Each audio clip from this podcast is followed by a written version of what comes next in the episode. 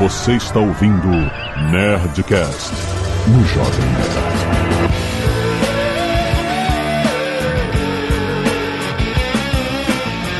Lada, lada, lada, nerds! Aqui é Alexandre Antônio do Jovem Nerd. I love you guys. Olá, pessoas. Aqui é Anderson Gaveta e... I am Groot. Aí você adivinha o que, que eu falei no meio da... É, eu entendi que foi I love you guys, mas. né? não, não, não. Aí seria... I love Groot. Eu falei I love. Groot. Eu entendi Entendeu? que é eu não sei a minha entrada, eu não pensei na minha entrada. Ah, exatamente. O Marcelo entendeu. O Marcelo entendeu. Ah, aqui é Carlos Votor e eu amo James Gunn. Aqui é Catiuxa Barcelos e eu amo guaxinins. Aqui é o Marcelo e o Cid do Toy Story era um auto-evolucionário. brinquedo. Caraca! Nossa, Marcelo. Que louco. Aqui é o Azagal e eu vi um filme do Dr. Morro número 2. Ah. Muito bem, nerds! Estamos aqui para falar do fechamento desta trilogia maravilhosa de Guardiões da Galáxia, despedida de James Gunn do MCU. Lá vem Superman, mas enfim, vamos falar disso no futuro, porque agora temos um filmaço da Marvel fechando uma saga. Deu dinheiro, hein? Já passou de um bilhão. gente- What? É, é. Sério? Deu 500 e pouco na, na data de gravação. Deu 500 milhões dentro dos Estados Unidos e 800 fora. É, já, já chutou o cu do Mario pra longe. Nossa. Acabou a pitches pra vocês. O hater, o hater. Muito bom. Esse é o melhor investimento do mundo. Jack Black agora ele tá, perdeu a, a majestade no Mario, ele fez uma música pro Guardiões. Vocês, Não vi. é Groot, Groot, Groot, Groot, Groot, Caraca, eu não Groot. acredito. Dorme e acorda pensando nessa música, cara. Eu dou minha corda, a minha tá cravada na minha alma. Ódio, ódio. Esse número tá certo mesmo? Já passou de um bilhão? Eu acho que não, cara. Eu te- acabei de olhar aqui, tá 289 milhões mundo. Fake Não, news. Será que é fake O news? Azaghal tá caindo numa fake news atrás da outra. Ô, que porra é? Fake Pô, news, uma, fake tem uma news. Fake semana, news. cara. Tem uma semana de, estreou agora. Não, eu vi a notícia, gente. Que isso? No grupo da família. Ah, eu já sei qual é. O meu foi honesto. O quê? Porque o site votou 1,5 bilhão de reais. Ah! Nossa, aí a galera também Errado não tá, olha, Errado porra, não tá. Tá aqui, ó. Guardiões falou fatura quase 1,5 bilhão de reais. Mas aí, ó, não me liguei no reais aqui. Reais, olha aí, tá bom. Agora vai ter que cantar pitches de novo. É, Já volta pro pedi pitch. desculpa. E-mails. Canelada.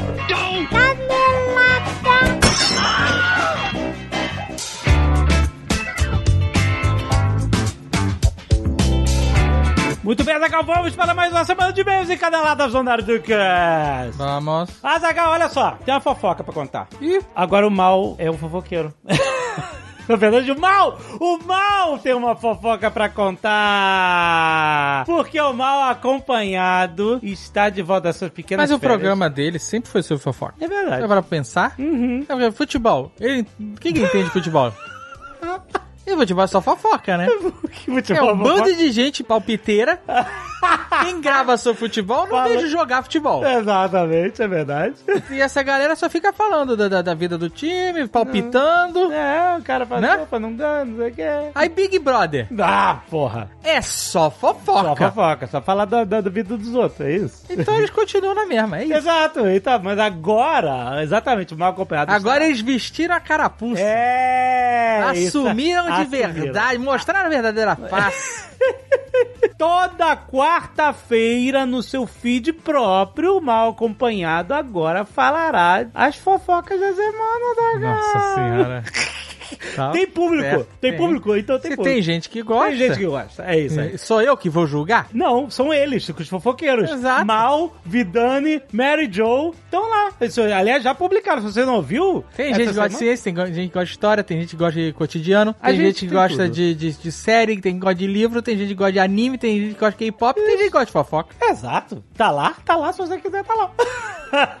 Toda quarta-feira, gente, mal acompanhado. E olha, você pode ser a próxima pessoa ser fofocar. Será que eles vão contar a fofoca da Outro gente? dia eu vi o Cauê falando de fofoca lá. Cauê? Qual foi a fofoca do Cauê? Ah, era de um, de um influenciador que. Ah. Eu não sei os detalhes, mas que tava dando. sabe qual é? Fazendo... Qual é o nome? Tem um nome. Você Ah, não sei, vai, vai Mal, perguntar pro mal. falou de- Vai perguntar pro mal.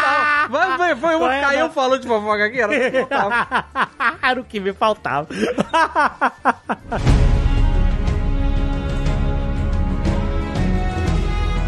olha só, Zagal, temos mais um financiamento coletivo acontecendo aqui no mundo nerd no Brasil!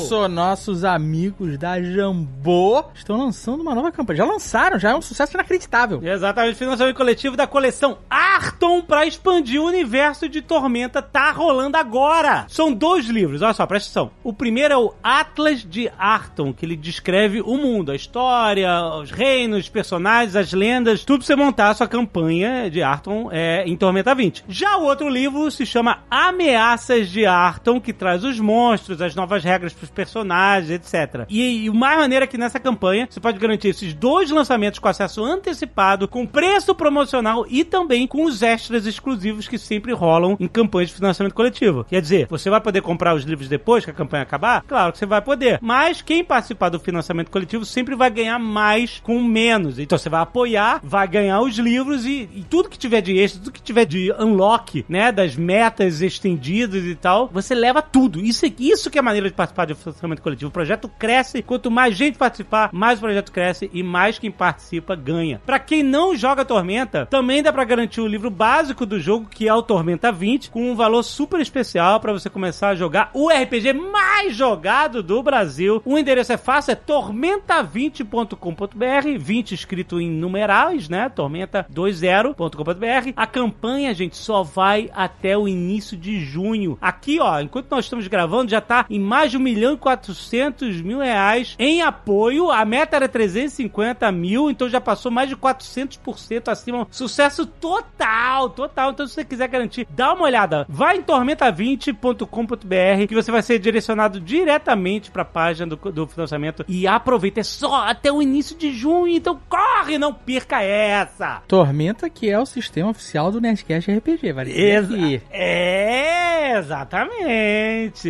Então, se você comprou o RPG de Gunner, por exemplo, Aham. você vai poder usar esses livros porque é tudo conectado. Exato. Pode adicionar a sua campanha. Muito bom. Gente, aproveita. Corre!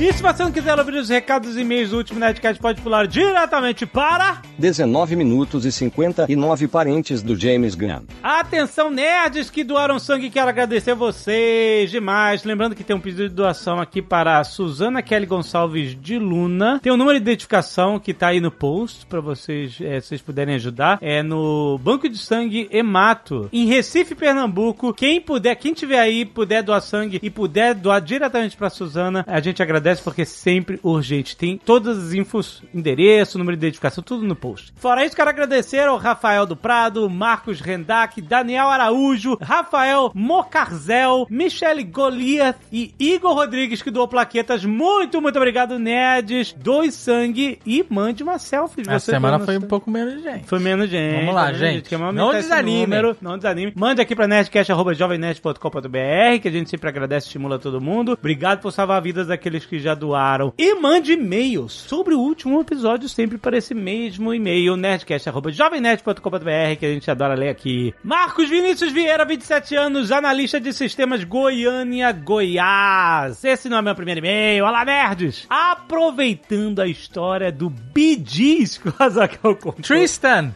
A história do Gees é a história do Azaghal conhecer o Tristan, que é o Farazon. Fara, ah, é, Farazon de Rings of Power. Foi maravilhoso esse dia que a gente contou no último Nerdcast. E ele tá falando aqui, ó. Tive uma experiência parecida de um rolê aleatório com Anéis de Poder. E olha só, em dezembro do ano passado, fui na CCXP. Foi onde rolou esse rolê aleatório nosso também. Sim, no mesmo período. É, exatamente. Com a minha, é, bom, ele foi, fui com a minha esposa e estávamos procurando por vocês durante todos os dias de evento para conseguir uma foto. Ah, a gente não se encontrou? Passou quinta, sexta, sábado e não conseguimos encontrá-los. No domingo tiramos o dia para encontrá-los. E nos stories vocês informaram que estariam no quiz no palco da Prime Video. Exato, a gente avisa onde a gente vai estar. Fomos lá e ficamos aguardando a chegada de vocês. Eu na porta dos bastidores e minha esposa conversando com alguns organizadores do evento do- da Prime Video. Ó, os caras já estão mais profissionais. Boa, né? É, não tava Dividi- só- Se dividiram. Pô, que legal. Mas vocês já estavam lá dentro. Acredito que entraram por alguma passagem secreta. Não, não tinha passagem secreta. Não tinha, Tinha uma não. portinha lá. Bom, pra minha surpresa, fomos chamados ao palco! Ah, Olha aí. Pois no domingo, dia 4 de dezembro, estávamos comemorando um ano de casados. Se de alguma forma minha esposa conversou com os organizadores, eles sabiam. Ah, caraca, olha aí. Escolhi sabiamente o Alexandre pra minha equipe e disputamos uma difícil batalha de perguntas e respostas sobre a série Anéis de Poder contra Azagal e outro casal, que resultou em 1737 pontos contra 50,5. Eles mandaram as fotos desse dia, eu lembro. Olha Sim, aí sim, a é galera. verdade. Muito bom, gente. Obrigado por tudo e continuem sendo uma dupla maravilhosa que são. Gente, muito obrigado. Foi muito legal conhecer vocês. Aquele dia foi muito maneiro. Foi muita loucura. Valeu. Alexandre Katayama, 39 anos, massoterapeuta, especialista em técnica de massagem tailandesas. Olha. Hamamatsu, Japão. Olha aí, cara. Massagem tailandesa? Massagem tailandesa é aquela que pisa em cima? Não faço a menor ideia. É uma Eu já acho fico que até é. com um certo receio aqui. Fazendo um adendo sobre massagem. Hum. Muitas pessoas acreditam que a massagem tem que doer, Ah, olha aí. pois desconhecem a diferença das técnicas. Uhum. A massagem tailandesa, ao contrário do erotismo, olha aí, Olha aí, olha aí que já veio na tua cabeça. que muitos brasileiros pensam, na verdade é difundida em todo o mundo como a yoga do preguiçoso. Ah. Pois faz alongamentos para o paciente sem causar alguma dor. Hum. Traz total sensação de equilíbrio e bem-estar. Olha só, eu, eu tinha essa ideia de que massagem tailandesa era, era doída. Tanto que eu tinha. Daí eu já tinha outra ideia de massagem parada de tailandesa. Então, tá vendo? Tem lá na Tailândia, tem negócio de ping-pong, de... Hã? É, De quê? De pompoarista? negócio da Tailândia aí. que eu não sei, eu não Que sei. ping-pong é esse? A maioria das técnicas tailandesas são passadas de geração para geração, inclusive é considerado patrimônio da Unesco. Caraca, olha aí. Me mandou um link até. Olha aí. No Ad Thai, Traditional Thai Massage. Porra, tô interessado, olha aí. Existem outras técnicas como a Herbal Compress, na qual consiste em trazer alívio com compressas aquecidas no vapor, Hum. trazendo toda a potência de cura através de ervas somadas ao calor gerado por elas. Olha aí. Um saquinho de chá nas costas, é isso. Que diz chá. Ué? Eu já fiz com pedras quentes. Que não são ervas. Não. Não sei se você Mas sabe. é, é um negocinho quente que vai botando nas tuas costas e tal. É bom, bom demais. Existem massagens que fazem a liberação miofacial, citadas pelo Pedro, sem dor, como a Hot Stone. olha aí, olha aí. que consiste no deslizamento de pedras vulcânicas Uhum. aquecidas ao longo do corpo através de óleos vegetais misturados com essências florais. É bom, esse é bom, hein? Recomendo. Ou o Tucson, no qual utiliza ferramentas de madeira, onde trata por reverberação, diferente do Seitai, onde fazem ajustes doloridos. Aham. A paulada? Não, deve ser na apertando. A minha massagem é aquela do Jerry Lewis, sabe? Que o cara... Calma, calma. Tem um filme do Jerry Lewis que ele recebe uma massagem, um alemã. Ele fica. Ah! É... Sei. A mulher quebra a cara toda. Ele continua aqui. Para a Catiuxa, todo bom profissional de massagem deve fazer primeiramente a anamnese para saber como tratar e também, via de regra, perguntar a intensidade da massagem ao cliente. Ah, olha aí. É, então, a última vez que eu fui, que eu fiz a massagem foi no aeroporto de Guarulhos, Caraca. esperando o voo. Tu fez a anamnese? Eu não sei, mas ela perguntou assim, qual a intensidade? Eu falei, eu não gosto, eu não gosto de ficar doído, eu gosto só de... Aí ela, aí vi, foi de boa. Aliás, eu acho que eu vou começar a chegar muito mais cedo pra qualquer voo no aeroporto. Mas Tu fez aquela massagem de cadeira? Não, a da, da maca. Ah, eu já fui nesse lugar aí. Tu sabe qual é? Que é, é fora da área de embarque, né? É isso, Eu sei exatamente. A da, a, da, a da cadeira, a cadeira só você tem pouco tempo, mas a, a da maca é uma hora. Uma hora é válido. Válido demais. Mas ele continua aqui. A massagem é mais que um atendimento apenas. Uhum. Fazemos despertar todos os sentidos, desde o olfato ao sentir o aroma, ao adentrar o ambiente, o paladar com experiências com um chá como como o Butterfly misturado com essências refrescantes. Porra, tem chá nessa maçã? Visuais. Mas é o quê? Vem o chaquinho de chá. Vem o. o- o- Não, não veio o saquinho de chá suas costas. Pega, não, na boca, né? Abre a boca aí. Toma um saquinho de chá aqui, ó. Chupa o chazinho.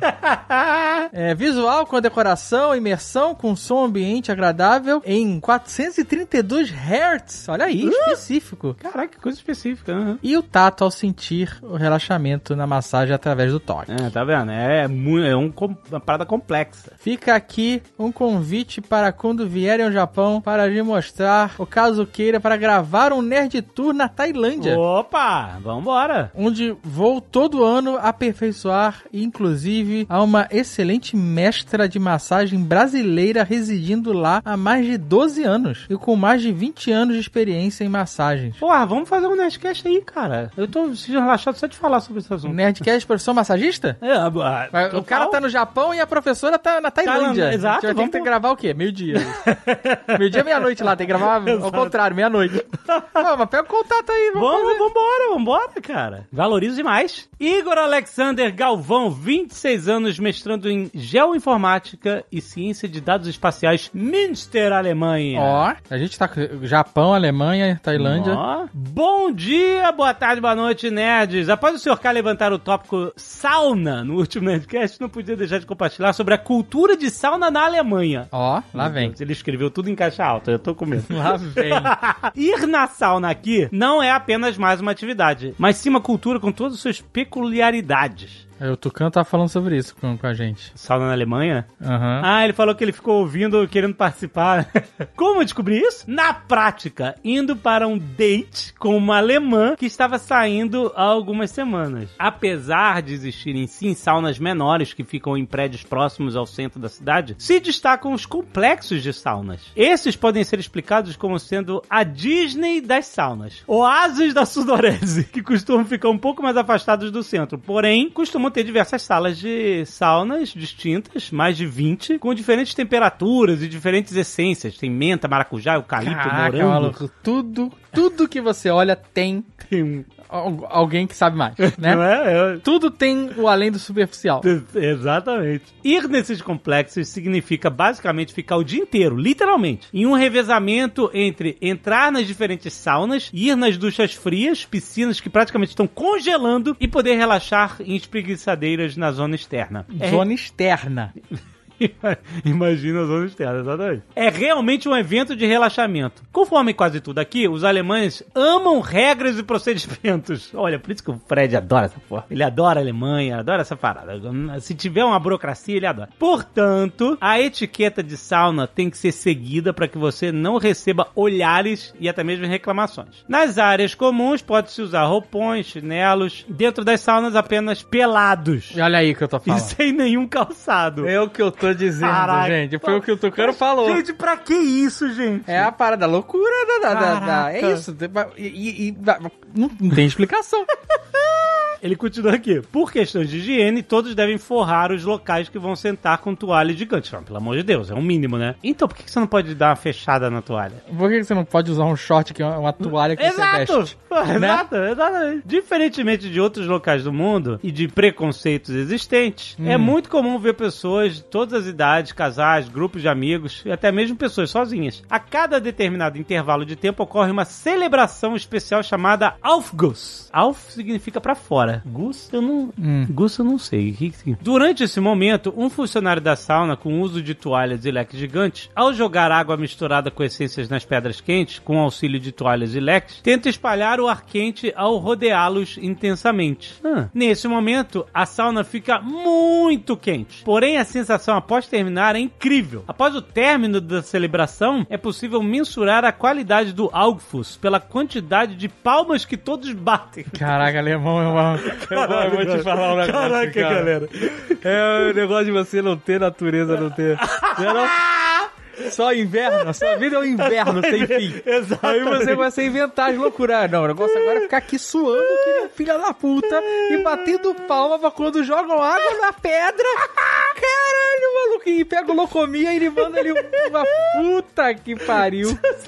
Se o senhor da Oceania não gosta, recomendo uma experiência aqui pra mudar a visão de como essa experiência pode ser prazerosa. Caraca, não é possível, não é possível, cara. Caraca, que é isso, né? Já é meio longo. Espero ter mostrado como a cultura de sauna é diferente e forte aqui nas terras da batata e schnitzel. Adoro o trabalho de vocês e realmente cresci escutando o Nerdcast. Obrigado por tudo. Cara, Mas é isso, o cara que come repolho, joelho o dia inteiro. Realmente. A sauna é o que salva.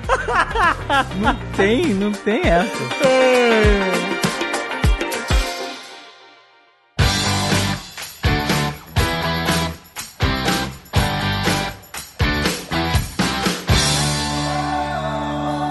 Eu quero começar falando aqui que, independente de ser melhor, pior, bom, ruim, whatever, o trabalho que o James Gunn fez em desenvolver esses personagens foi um excelente trabalho. sim. É, todos, você conhece hoje, depois dos três filmes, você conhece todos os personagens profundamente. Sim. E você se importa com eles. Sim, menos com amantes. Com, com os outros, sim. Mesmo com o quê? Amantes. Amantes. Amantes. Tadinha. É, porra, ela teve um bom desenvolvimento, porra, nesses últimos filmes. Não, não, não, não. Não teve, não. Não, no Carlos. Porra. A garota Ah, no filme- aparece, ela tem o poder mental de tocar na cabeça da pessoa, acende a anteninha e a pessoa relaxa, fica com raiva, sei lá, ela- é uma empata. O poder dela é essa. Nesse filme, ela tá dando pirueta e chute na cabeça, cara. É pra que isso? Zero necessidade disso. É, ela, ela com Thanos cai no ombro dele. Porra, foi perfeito. perfeito pra, né, a personagem dela e tal. É, não sei. Mas, cara, Amantes, ela tem aquela função, junto com o Drax, e quando eles embalam na piada de ficar aloprando, o, principalmente o Star-Lord, é, uma, é um combo de piada, aquela hora que eles estão falando que ah, um ser humano vive 50 anos, aí ela começa, aí o Drax vem, é a mesma coisa que acontece no Guerra Infinita, quando eles estão lá zoando que ele tá um hambúrguer de ficar gordo e tal, e assim, é, é- é uma porrada atrás da outra, cara, é muito bom, velho, é muito, o timing de piada deles é excelente. Ah, a dinâmica é boa, é, mas, é- mas o fato dela sair lutando, dando chute É. na cabeça, sacou? É, caindo de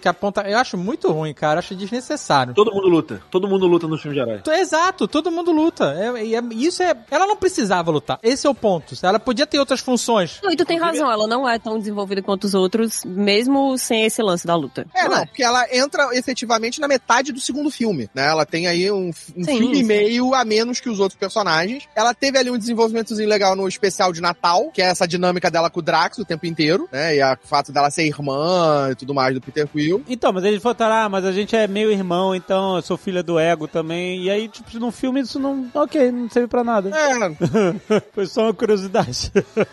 Achei que ia ter alguma coisa, né? Ah, ok, a gente tá vindo com uma informação nova, mas. Mas era muita coisa pra focar, né? Eles vão ter que focar em alguma coisa, né? É, exato. E aí focaram no Rocket, né? O Rocket é o principal desse filme, né? A gente vê a história inteira dele nesse filme. Apesar da gente ter a história de todo mundo sendo contada, né? Você meio que fechando o arco de todos os personagens, o foco do filme é o Rocket. Não, com Não, e certeza. o foco da franquia é o Rocket, né? É revelado aqui. Ah, se você parar pra perceber hoje, sim, né? É, depois desse É. terceiro filme, você entende que sim. Pô, cara, eu fico muito feliz. O James Gunn, ele tá sempre em todas as fanpages de Guaxinim que eu sigo, que não são poucas. ele tá sempre dando like nas coisas, cara. Eu sinto que a gente tem uma amizade muito próxima. Você gosta de guaxinim ou gosta de macaco? Qual é a, lógica disso?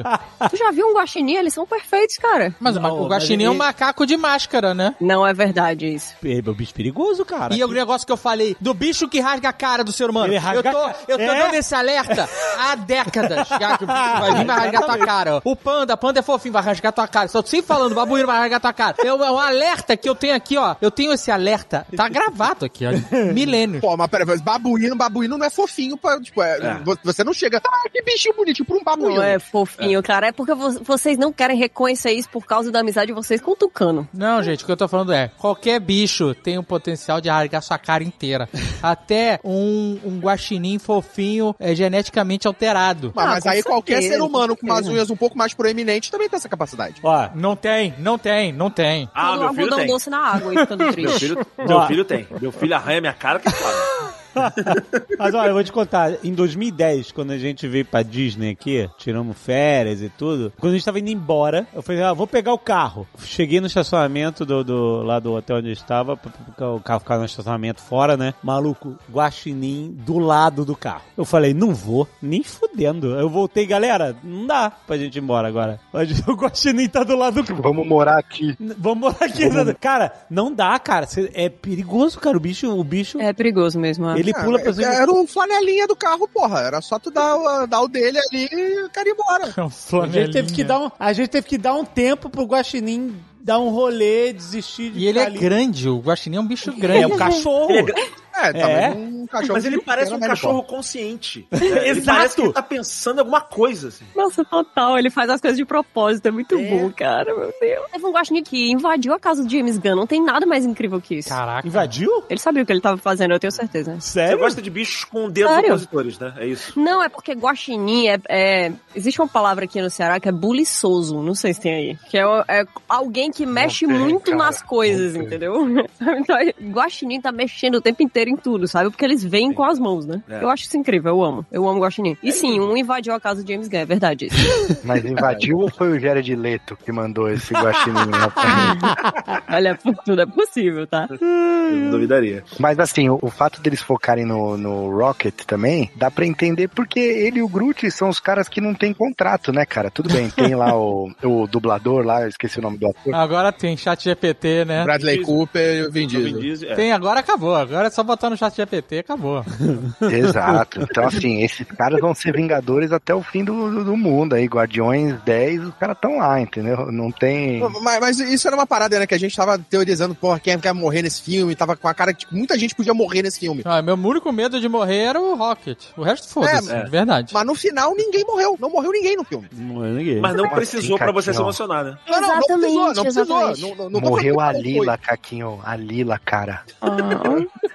Que é. Não, outro, não, é outro olha. bicho que mexe nas coisas com a mãozinha o tempo inteiro. Não De necessariamente porque a gente tem ela no Afterlife abraçando o Rocket. A gente sabe que existe Afterlife, né? Depois da vida ali Isso, em algum olha. lugar no, no Agora MCU. Aprovado, agora tá aprovado. Ah, mas é porque a Não, já tá aprovado há muito tempo, cara. Não, mas dos animais, Negra- né? De animais, Ah, sim, de dos animais. animais. Os animais tem ali o. Todo cachorro merece o céu, então o céu dos animais tá garantido. Exato. Verdade isso. Eu- fiquei feliz nesse filme porque ele, Pra ele ser bom, ele não precisou apelar pra aquele lance do cada vez maior. É, de ficar, É, eu fico chamando de a, a Dragon Ballização dos vilões, sabe? Sim. É sempre mais. Agora vem o mar poderoso. Não, agora a gente vai destruir a galáxia. Agora o, o- o universo. Não, o universo.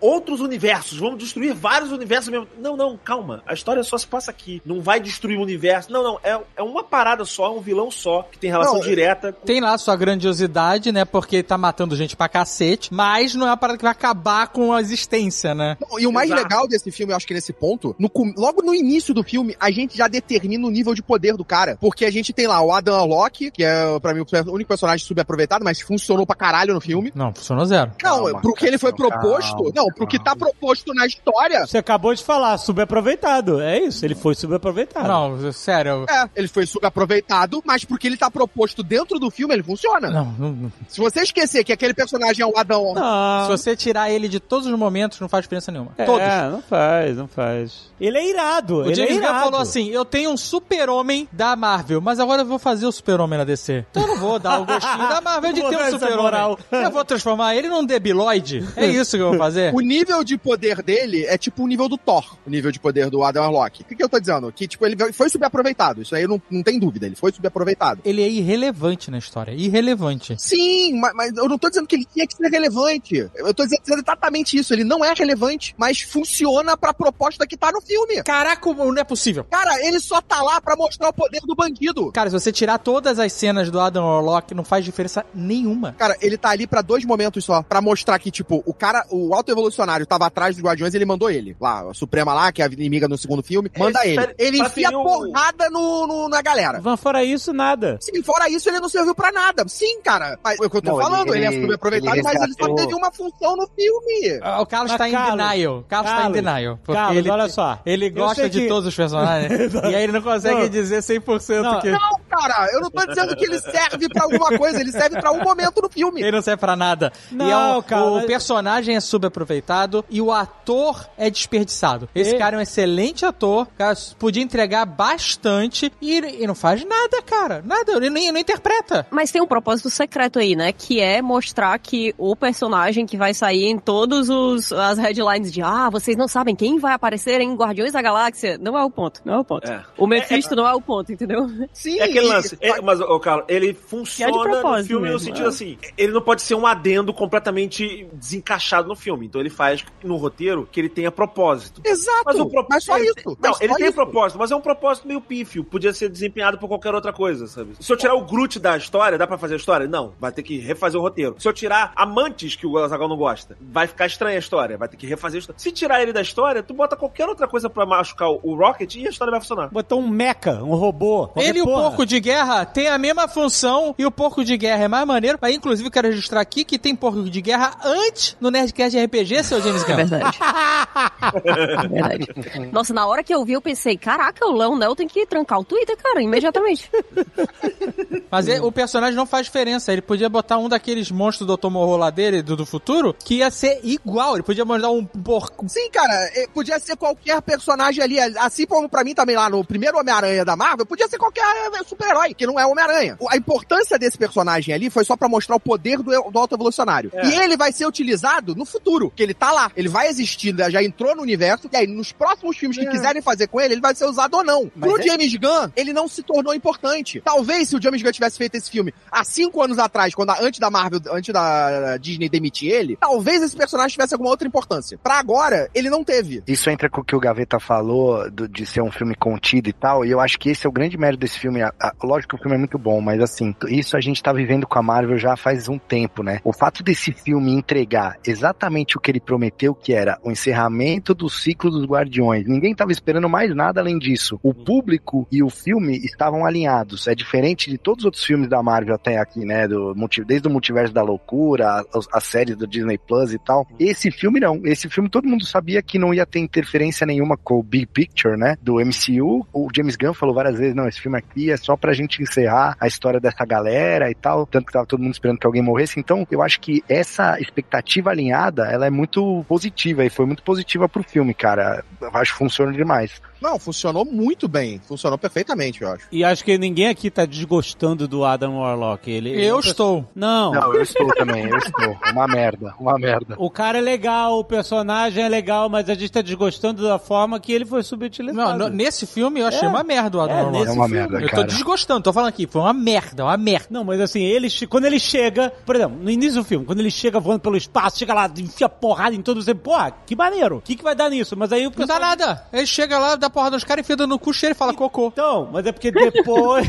Porra. Depois que você vê que esse personagem desaparece da história e tal, e ele não tem mais nenhuma importância, aí você fala assim, Podia porra, ser, então, de novo, podia ser o porco de guerra e o tartaruguito biônico chegando lá, era a mesma coisa. É, Ele sei. podia ter feito um tubarão com um laser na cabeça, era a mesma coisa, entendeu? Sim, sim, sim, Não sim. fez diferença nenhuma. Todo aquele drama da mãe, ah, é minha mãe, aí ele sai voando, correndo pra salvar a mãe. Whatever, whatever, nada faz diferença, nada, entendeu? Ele precisava fechar a ponta do filme anterior também, né? Senão ia ficar Sim. em aberto. Ainda salvou o Peter Quill no final, pra quê?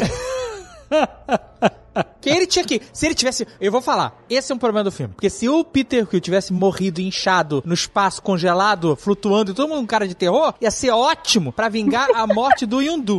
Ah, o Azaghal não deixa. Eu não aceito. O cara botou fantasminha de Yundu no filme, cara. Ah, não. Ele tem que pagar os amigos dele, pô. O cara tá focado. Agora, ele ainda salvou, ainda no final salvou o Peter Quill, cara. Puta, muito ruim. O negócio é que tinha uma oportunidade muito boa aí, né? De ter a discussão, ah, o Adam Warlock é a criatura perfeita e o Alto É. Bolsonaro tá tentando fazer as criaturas perfeitas. Então tinha uma possível discussão aí que acabou não... Não rolando, é isso aí, é isso aí. É essa que foi a pena. Não, é, a discussão inteira do filme é sobre essa coisa da perfeição. A raça que faz o Adam Warlock, lá, os é, Supremos, foi criada pelo auto-evolucionário, que não se tornou perfeita, né? Então, tipo, é, a perfeição do Adam Warlock não é perfeita. Não existe Então, perfeição. é- é- Ex- exatamente, O- O, exatamente. ponto do filme é o oposto. O filme não é sobre perfeição. O filme é sobre aceitar aceitar a imperfeição. Sim, né? os personagens, a jornada deles é aceitar a imperfeição. de todos, né? É que a, imperfeição é que torna as pessoas únicas. Esse é o negócio. Exatamente. É, Exato. exatamente. Tanto que ele começa cantando, começa com o Creep do Radiohead e o. Nossa, E o Rocket cantando. Puta E ele canta- merda, cara. Cara, esse filme é uma aula de timing. Aula É de muito, timing. cara, é início, muito. De escolha das músicas, de, de colocação de Ah, cenas. Se você botar Olha só a- a trilha sonora, as letras das músicas te contam a história. Não, porque assim, eu lembro que em 2014,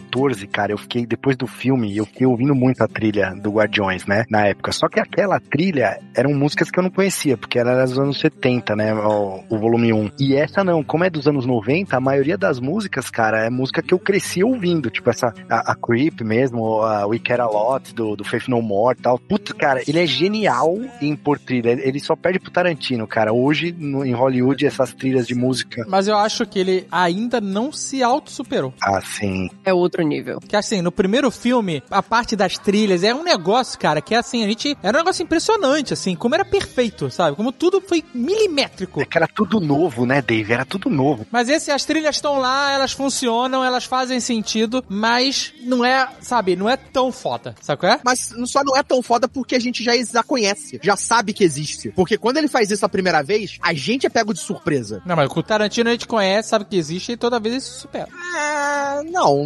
Não pra mim, ele não se supera. Não? Porra, pra mim, Pulp Fiction continua sendo uma das melhores trilhas sonoras do Tarantino. Polêmico, polêmico. Silêncio, é o Pô, Caquinho, é um silêncio. ponto, é um ponto, é um ponto. É. Não, seja o que for, eu acho que ele, ele, o James Gunn, assim como o Tarantino, não é, ele entende que não é só aquele lance assim, vou colocar uma música da época e ela vai pegar. Ele é, é um lance de um timing, meio do feeling, assim. Ele Sim, sabe sim. que tem uma música, por mais que seja uma música louca, que role uma dissonância cognitiva, ou seja, é uma música muito feliz por um momento muito violento ou vice-versa, ele ainda assim ele consegue escolher uma música que tem um clima certo que a gente vai sentir. Eu vou dar um exemplo contrário disso. Capitã Marvel. No final do filme Capitã Marvel tem uma luta e começa a tocar uma música, sei lá que merda é aquela aquela Just a Girl.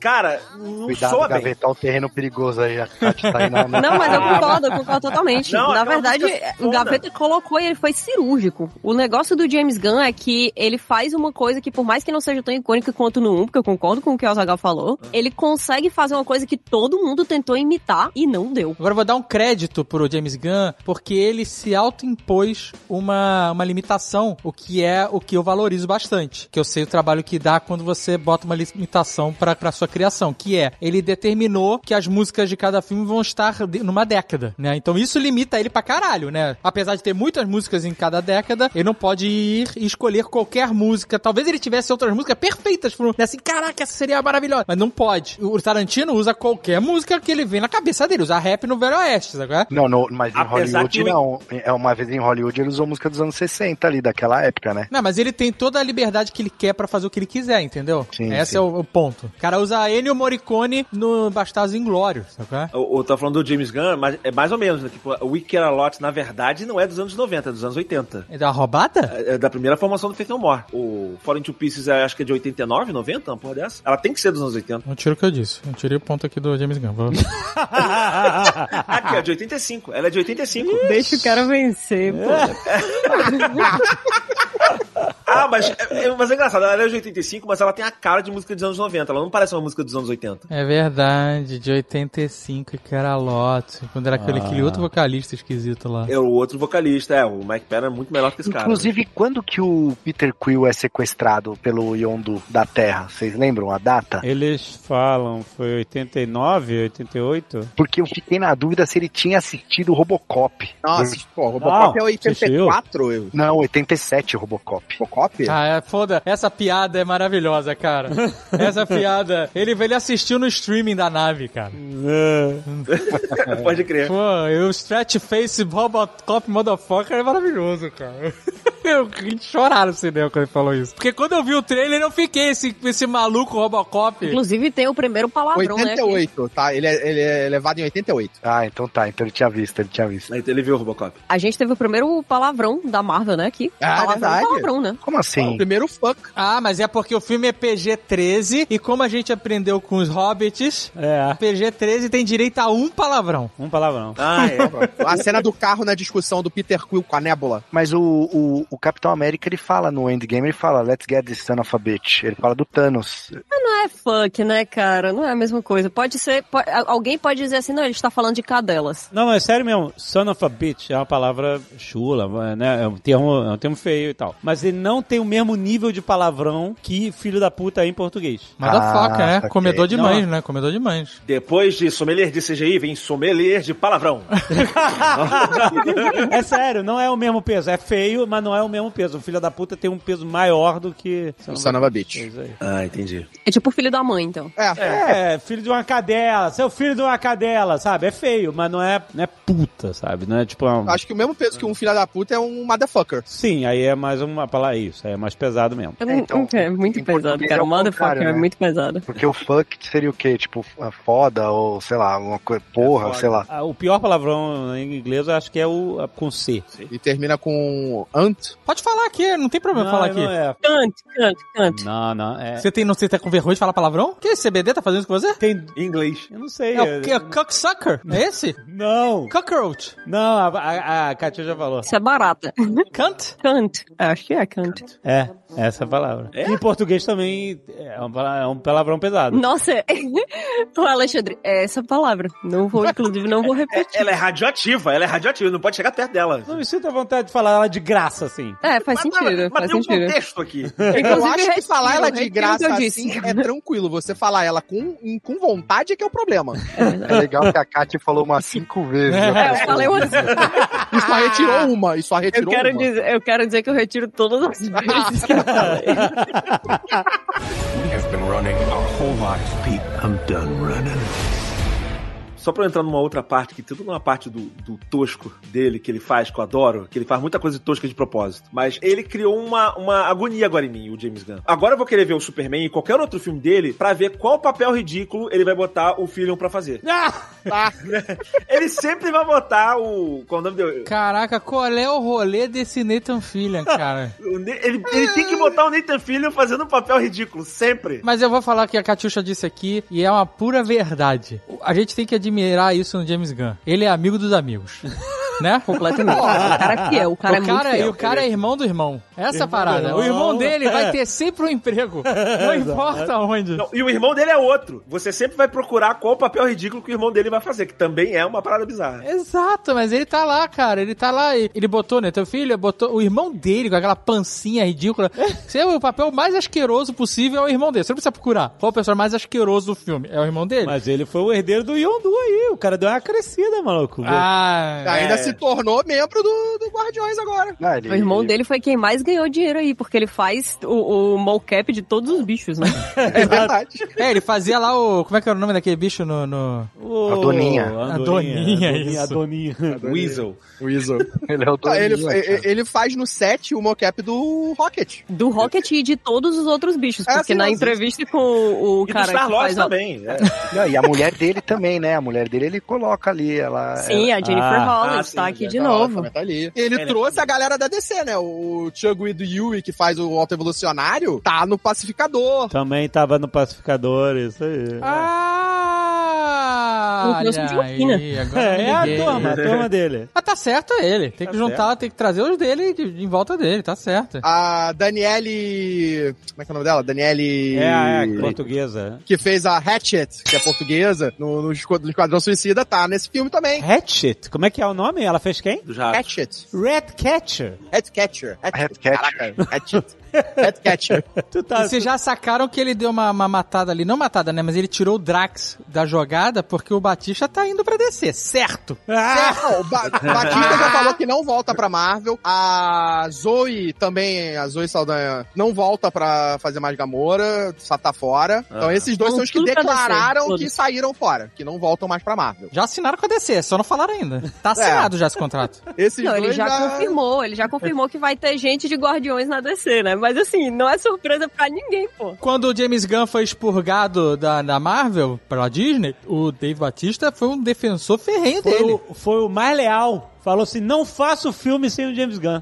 É porque ele sabia, cara. Ele olhou pro irmão do James Gunn e falou: se eu, se eu ajudar esse cara, eu vou ter sempre um emprego.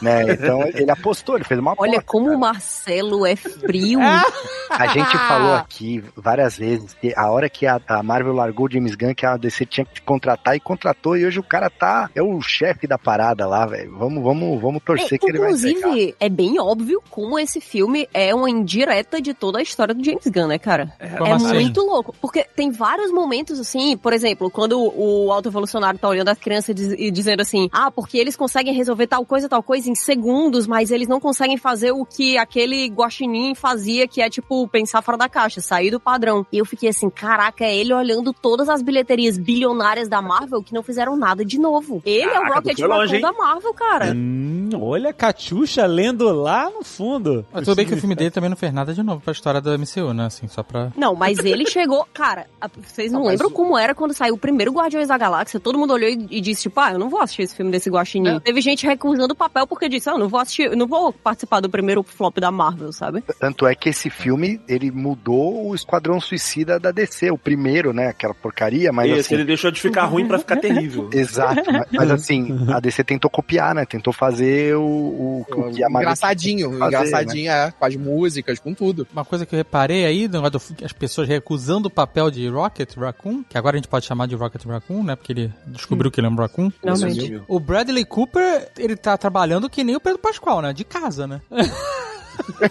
ele não vai no set de filmagem, André. Não vai. Você tem foto, aparece foto do James Gunn com a galera. Não tem um Bradley Cooper. Não tem Bradley Cooper na Premiere. Não, ele tava lá. Tava? É, tava, tava. Ah, Ele tava na Premiere e eu vou dizer, ele tava assanhadíssimo. Ele tava totalmente dentro do papel do Rocket ali. O Rocket é assanhado? Ah, ele tem os pelinhos assanhadinhos, né? Mas eu vou te mostrar o Bradley Cooper, tu vai ver o Pelinhos que eu tô querendo dizer. Nossa, que susto. Mas o lance do Drax que a gente tava falando, é, a gente criticou o Bautista em outro cast aí, porque ele é um- a gente acha que ele se leva muito a sério, né? Só que esse é o, é o papel que o Drax se leva a sério, mas é- é- essa é a parte engraçada dele, né? Então funciona, cara. O James Gunn é um excelente diretor de atores, cara. É impressionante. verdade. Eu tava vendo a entrevista que o Alexandre fez com a Nebula. Ela fala, né, que ah, ele pediu pra eu ser um Clint Eastwood com a Marilyn Monroe. E aí sai aquela voz dela. Cara, é, é genial, cara. É muito bom isso. Ele achou, né? Vem cá, essa garota, eles escondem o cabelo dela? Como é, Esconde que- o como é que eles dela. fazem isso, Ina? Agora eles ela- passaram escondendo. No primeiro filme um ela raspou. em cima. Caraca, maluco. E... Só que ela falou, ela foi negociando o cabelo, né? Que é o primeiro. Foi negociando o cabelo. É, ela falou, ela, ela, É, porque o primeiro ela raspou todo. no primeiro, não, que ela falou assim, ela sabia que o James Gunn tinha, falou assim, "É, essa personagem tem que raspar o cabelo. E ela sabia que teve um monte de atriz que tava no shortlist que, assim, nem fudendo, vou raspar o cabelo. E ela falou assim, foda-se, eu vou raspar o cabelo. Ela falou que conseguiu o papel porque ela raspou o cabelo. E aí, É, mas é método de seleção dele, isso aí. Ele veio quem se importa o suficiente, né? Então, aí foi passando o tempo, ela foi negociando, ela falou que foi negociando o cabelo, que ela tinha que dar uma cortada pra não ficar tão longo assim. Só que isso aumentava uma hora a maquiagem. Aí ela falou assim: foda-se, eu prefiro ter meu cabelo ficar mais tempo na cadeira do que que eles te- levam uma hora pra arrumar o cabelo. Preparar. Caraca. Pelo menos ela ainda aceitava a maquiagem. Caraca, a Katisha mandou um vídeo aqui do. do, do, do como é o nome dele? O Bradley, Bradley Cooper. Cooper. O cara foi de pijama? O cara foi de pijama sem pentear o cabelo, pô. Caraca, mas é, tá muito. Eu vou te falar, cara. Ele tava em casa, exatamente, saiu de casa. Os caras. Foi em Los Angeles isso aí que tu foi? Foi, foi, foi isso aí. Então ligaram pra ele. Tu não vem, não? É. E a amiga dele, a Lady Gaga, foi a mesma coisa, que foi no Oscar cantar de pijama também. Caraca, é verdade. Ele tava gravando ainda lá, né? Com o, estúdio, o home studio dele. Ele falou, porra, tá bom, peraí que eu tô tô indo. indo. Tá, então eu tô indo. Botou um chinelo e foi. Inclusive no filme do Dungeons and Dragons, ele provavelmente fez aquela porra em casa lá, que era tudo uh, chroma key, ele na cadeirinha. Como é a casa do Bradley Cooper, na opinião de vocês, cara? 16 estúdios dentro. É Eu acho parede tem um verde. pouco- mas eu acho que esse cara tem um pouco de dinheiro. Se ele quiser fazer um estúdio profissional mega power na casa dele, ele faz. Os caras vão tudo de terno, gravata, tudo, e o cara tá de, de casaco. De, de, de, sabe qual é? Qual é o Tá nome de desse cara? pullover, né? Pullover. Mas é o é xadrez, é um É. xadrez é discreto, tá- cara. Ele entrou no Me Processa cedo demais. Não, é o casaco bonito, eu até achei bonito, assim, mas... O, o Dave é Quiet Luxury, como que é a Quiet Quiet, luxury. Mas esse, esse cabelo não é quiet luxury, não. Esse cabelo é dedo na tomada. Cara, esse cabelo foi muita convivência com o James Gunn, que também tá com o cabelo assim, mas Tá. não deu certo pro Bradley Cooper, infelizmente, tá? Mais uma pessoa que tentou imitar o estilo do James Gunn e não deu certo, só que em outro aspecto. Eu acho muito estiloso o James Gunn ter é, assumido a platinada total. Ele não era assim no início. Ele não assumiu nada, ele pinta o cabelo semanalmente, você sabe, né? Esse é pintado? Tudo- esse Não é o cabelo dele, gente. Ah, não? Não, não é o cabelo dele, não, é... Achava que ele tinha. Ah, não, eu sou Steve Martin. Achei que ele era Steve Martin, que sempre de cabelo branco. Não, ele tava um pouco branco o cabelo dele, e aí tem muita gente que quando tá ficando com o cabelo um pouco branco, fica incomodado, né? Aí o que ele fez foi tipo, ah, eu quero deixar todo branco, então descolore todo e deixa todo branco. Mandou um entendeu? supla. Mandou um supla. Mas tanto que não é, não é branco, é, como o Jovem Nerd falou, é platinado. É, platinadaço. É isso aí. É.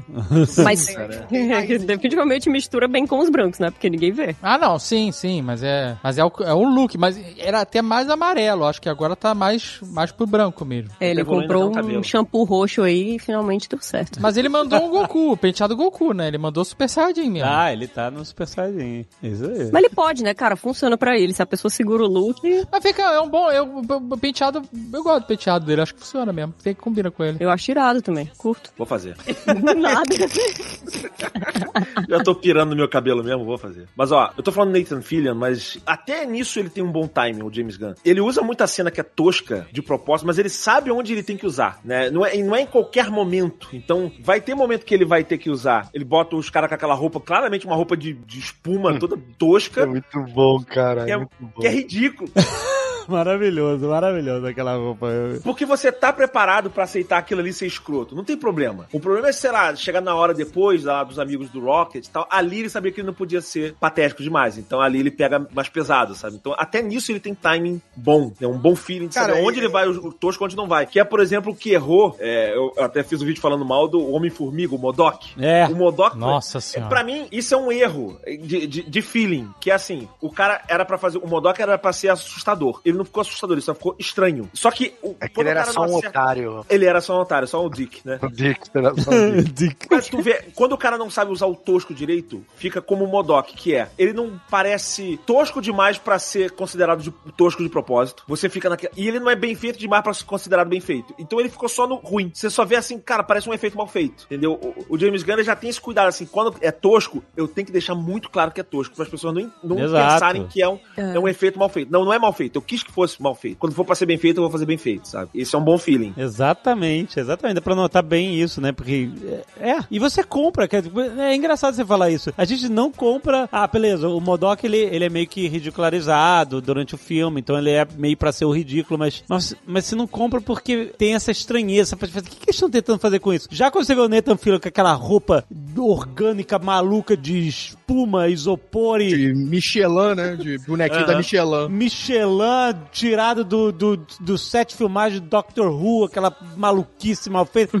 Aí você, caralho, que coisa excelente isso, sabe? Porque, É. aliás, isso é um fator bem Doctor Who desse, nesse filme, né? Tipo assim, olha, a gente vai criar. Como a gente tá falando de uma parada cósmica, tudo é possível. É carta branca é, criativa. Pode ter uma galera que vive num cu cósmico, numa base orgânica que é cheio do caralho, aquele conceito das portas abrindo e tal, não sei. E as roupas serem aquela parada aí. Cara, e eles, e pra eles é sério. É sério. É. Eles levam aquilo a sério. Não, e eles chegam tipo Power Rangers, cada um com uma cor, cara. Cara, aquilo ali é uma referência direta a 2001. A 2001. Não, a É roupa 2001. assim, é, não, Eu- eu- eu só vi as Among roupas Us. espaciais e as cores, que são É, as cores as que cores tem do no 2001. 2001. Eu então, só mas vi Among Us, desculpa. Minha referência é muito ridiculamente nova. o da hora é que, tipo, essas coisas todas que a gente tá falando, a gente, tipo, ah, putz, isso é muito Guardiões, né? Aí isso é muito James Gunn. Então você tá comprado já, né? Você não precisa, ele não precisa te convencer de colocar essa tosqueira na tela e você vai falar, ah, para, isso aí não, não existe, não, não-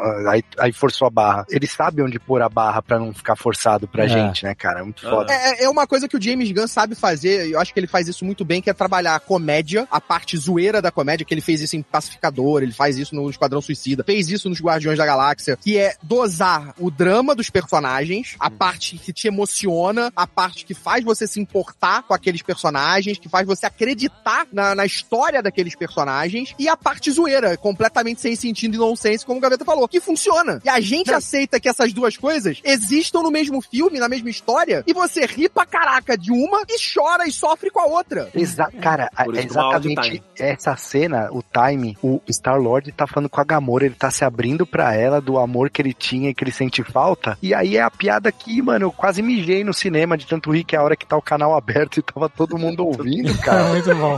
É muito bom, cara. Cara, As isso pra mim, ó, trocar. outra parada que o Jamie Gunn fez foda, porque, tipo, ele não, não foi escolha dele matar a Gamora, né? Não foi escolha dele ter perdido essa personagem e ter ela substituída por uma outra Gamora que não sabe de nada. Então, tipo, ele poderia ter escolhido o caminho fácil e, e ter feito ela aceitar o grupo, aceitar a parada do Star-Lord, ter feito Total, o romance renascer, ter feito, tipo, esse era o caminho fácil que ele podia ter escolhido. Mas não, ele, ele evoluiu os personagens e ele fez crescer. A gente vê essa Gamora se tornando um pouquinho próximo do que a gente conhecia dela lá Mas no o, início. o fato deles não terminarem juntos, Caquinho, É, mara- é maravilhoso. É maravilhoso, cara. Maravilhoso, Maravilhoso. maravilhoso. Não. Se a Gamora tivesse a obrigação como personagem de acabar como par romântico do Star-Lord, senão ela não tem propósito, ia ser muito bizarro, entendeu? Porque aquela. Gamora, ela, ela realmente é muito diferente. Não tem como você ser a mesma pessoa se você não passou pelas mesmas coisas que a outra pessoa. É Cara, impossível. E ainda mais legal que isso, a gente tem em paralelo a outra personagem que é mais ou menos o que era essa Gamora, que é a Nebula, que tá lá também desde o primeiro filme ainda como vilã, se tornando parte deles, junto com eles, lutando ao lado deles em Guerra Infinita, em Endgame. E aí no final, ali, naquela cena que ele tá se declarando pra ela, logo depois ele fala: A Gamora, essa mulher que você tá descrevendo aí, parece muito mais com ela, com a Nebula. Mas isso é interessante porque mostra como o Peter Quill é um carente do cacete, né? Porque ele já tava prestes a se apaixonar pela Nebula. Exato. E, mas é legal também porque a personagem Gamora evolui a ponto de, de respeitar o grupo no final, né? Quando, infelizmente, salvam Peter Quill. ela respeita o grupo, ela entende a amizade que aquelas pessoas têm, mas ela não faz parte daquilo. É, né? E tanto que ela se legal. retira no, no abraço grupal lá, né? Até o Adam Warlock entra no abraço. Foi bom, vai. Cara, isso foi bom. Foi, foi péssimo, Amor, ele- gente. ele- Carentinho, carentinho. A completa falta Tá de senso. Ele é uma criança, ele não sabe. Ele não sabe. E- E uma parada muito legal é que é essa sensação de família, né? Que é o que a gente vem construindo desde o primeiro filme, que eles são uma família. Legado do. Velozes e Furiosos? É, family. Quando o Vin Diesel falou no final, eu fiquei, caraca, pô, eles poderiam ter falado família e Ele podia ter falado family, ia ser muito mais foda. sugerido. Ia ser muito Caraca. mais foda. I love you, family. Só family, só family. Só family. é. Ele deve ter sugerido e o James Gunn. Não, não, não. Aí também não. Aí já foi demais, aí já foi demais. Mas eu, ah, eu particularmente, eu achei ruim ele ter falado alguma coisa que não I am Groot. É, achei esquisito. Eu achei esquisito ele falar... Não, gente, não, não, não, gente. cara, vocês ele não falou, ele falou I am Ele não Groot. falou. Ele, Ele não falou. Groot. A gente entendeu o que ele falou.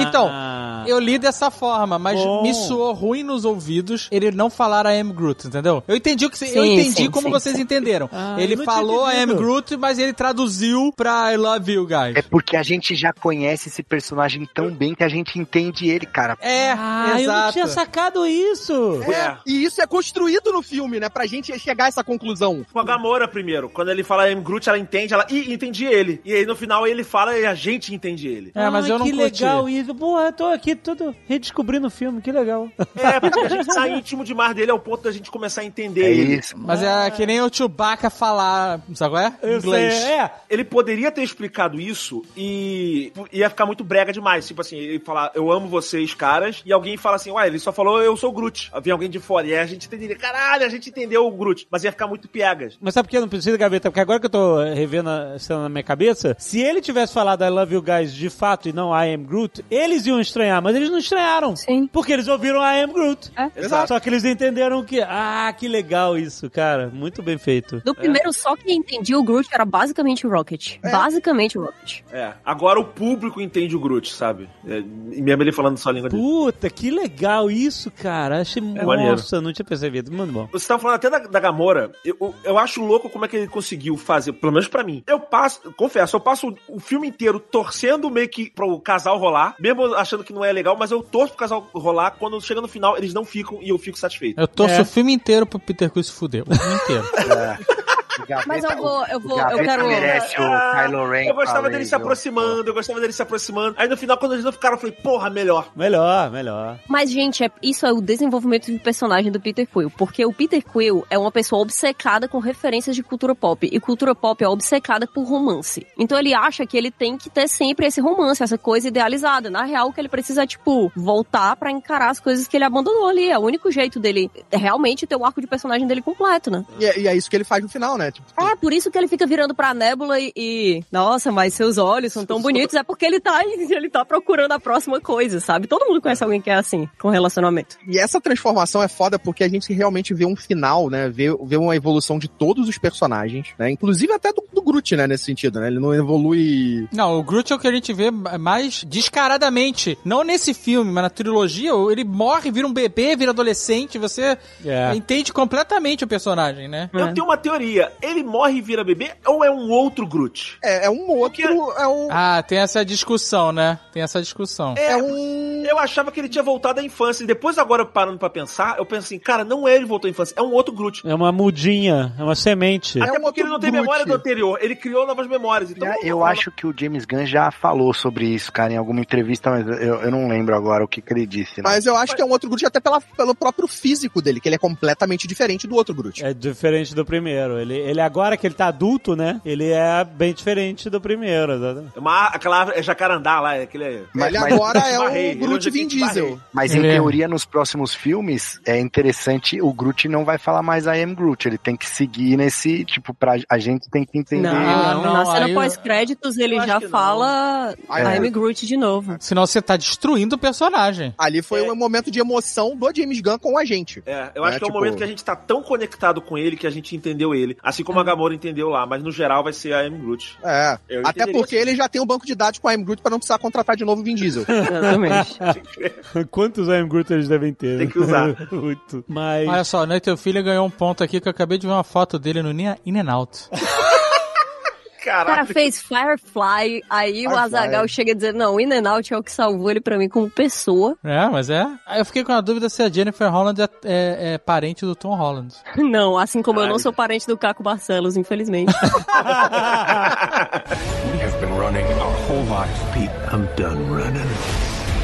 Ó, eu procurei aqui no Google e o James Gunn falou que esse Groot nosso, ele é o filho do outro. É o filho, é isso aí. Ele não é um clone, nem, É. nem o próprio. Mas mesmo que não fosse, mesmo que fosse o próprio, é como se ele tivesse nascido de novo. Porque se ele não traz todas as memórias dele que ele tinha e ele constrói a vida dele do zero, é como se fosse uma nova pessoa. É, eu, fe- eu Na vejo, prática, eu é vejo que eu tenho pessoa. problemas quando eu fico assim, mas será que na verdade é uma reprodução que na verdade é uma, é uma divisão por bipartição e é geneticamente a mesma coisa, então é quase como se fosse ele mesmo? Então. Ele é uma a semente do outro Groot que gerou esse, né? Tipo, Então, mas não juntaram. teve nenhuma, nenhum outro contato com qualquer outro material genético. Então, tecnicamente, é um clone dele mesmo. É o filho. É um clone. É, mas é um clone, não é o mesmo, Não, porque gente, é ele tem semente. outra vivência, né? É uma semente, tipo. Nasceu, nasceu, sai uma, uma árvore. Papai plantou a sementinha, nasceu a criança. Exato. Só que não plantou na mamãe. As abelhinhas. A mamãe é a terra. A mamãe é a terra, a mamãe terra, a mamãe é natureza. E ele nasceu em outra terra. Não, mas gente, presta atenção. É que cê- existem árvores fêmeas e machos, vocês sabem, né? Sério? Sim. Você não sabia disso? Mas tem um órgão genital da. da, da, da- Meu Deus, tu não estudou botânica. Não, eu não estudei, eu sou muito. As muito- briófitas e as pteridófitas. Só árvore fêmea reproduz. Ah, é, é verdade. Eu A Kati fala como se ela soubesse isso e não tivesse visto no TikTok esses dias. Eu não vi isso esses dias. Eu poderia. Não, a- Não tava é- de mim. Tem dois O meses que eu vi. Tanto que eles acharam, você sabe das tamareiras lá de Jerusalém, da tamareira de Jesus? Eles acharam enterrado lá em Israel, sei lá, uma, umas sementes de tâmaras, anos atrás, e de dois mil anos de idade, da época de Jesus. E aí eles plantaram, e, na, e nasceu uma árvore, nasceu a tamareira de dois mil anos atrás. Que eu pensava que tu ia dizer que nasceu Jesus, sério. o jardineiro é Jesus.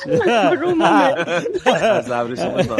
Exatamente. Só que era uma árvore macho, então ela não podia ter filhos, não podia ter outras, não podiam nascer outras tamareiras. E aí, um tempo depois, acharam uma semente fêmea. E aí agora ela tá se reproduzindo, eles estão vendendo aí a Tâmara de Jesus pra tudo quanto é lado. Mas elas precisam se reproduzir, as duas juntas, pra nascer uma árvore nova? Ou a fêmea faz sozinha a sua própria árvore? Eu acho que existem árvores, mesmo, mas acho que existem árvores que se reproduzem sozinhas, mas existem as que precisam do macho e fêmea. Aquilo seria só macho e fêmea, seria só reprodutora e não. Esponjas do mar fazem estéril. isso. Elas se dividem e se reproduzem por bipartição. Ou seja, o Groot é fêmea. É. Eu não sei se foi essa a Exato. O Groot era fêmea. Se- Ou, ou ele pode ser também uma, uma, uma espécie que se reproduz. Não, mas o, Ah, é igual o- não, ele é tão alto, ele é tão gigante que a voz é grossa, mas é fêmea. o James Gunn usou a palavra filho, ele não usou filha, então é, é filho, gente, Não, é mas o filho. primeiro o, Groot, Groot. pode- o, o- o primeiro Groot é fêmea. Ah, aí, Pode aí ser, pode ser. pode ser. Caraca, a porque- gente virou o canal de teoria da Marvel mesmo, né?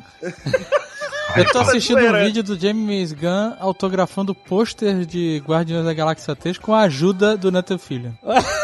É um Ele- amigo. o Nathan Filho tá passando os posters de um lado pro É um outro. amigo, é um amigo. É isso. Cara, bo- Tá, é parceirão, tá junto. Ah, mas olha aqui, ó, ó, ô, Gaveta, algumas árvores, elas podem ser machos e elas se transformam em fêmeas pra reproduzir se tiver faltando, enfim, acontece isso com os animais também. Como diria Ian Malcolm, life finds Ah, a way, né? Life finds a way, finds a way, exatamente. Então o Groot pode ser uma mistura. Ok, ok.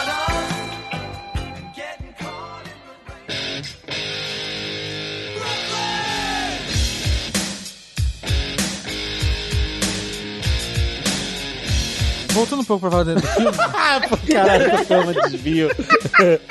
vocês não ficam com uma leve implicância com o Bradley Cooper não fazer a captura de movimentos do Rocket? Ah, não, por quê?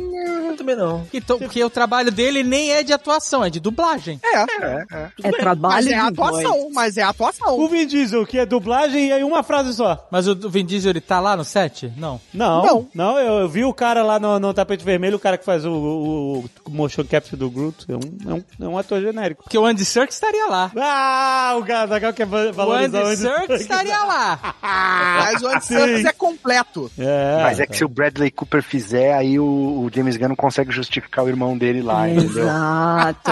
Consegue, ele deu um papel pra porra do irmão, pô. Não, mas daí a Marvel fala, "Ih, Andy vamos tirar esse ia cara amarrar daí. uma corda em volta do corpo dele pra ele ficar pequenininho, ia fazer os trejeitos lá do guaxinim, ele ia fazer questão de fazer o guaxinim, ia ser aquele, aquele espetáculo. Olha aí. Cara, eu tô pensando agora como seria um terror se o Jared Leto fosse chamado pra um negócio desse e ele ia, tipo, passar um ano vivendo como um guaxinim e a gente ia ter que conviver com isso. Que coisa horrível.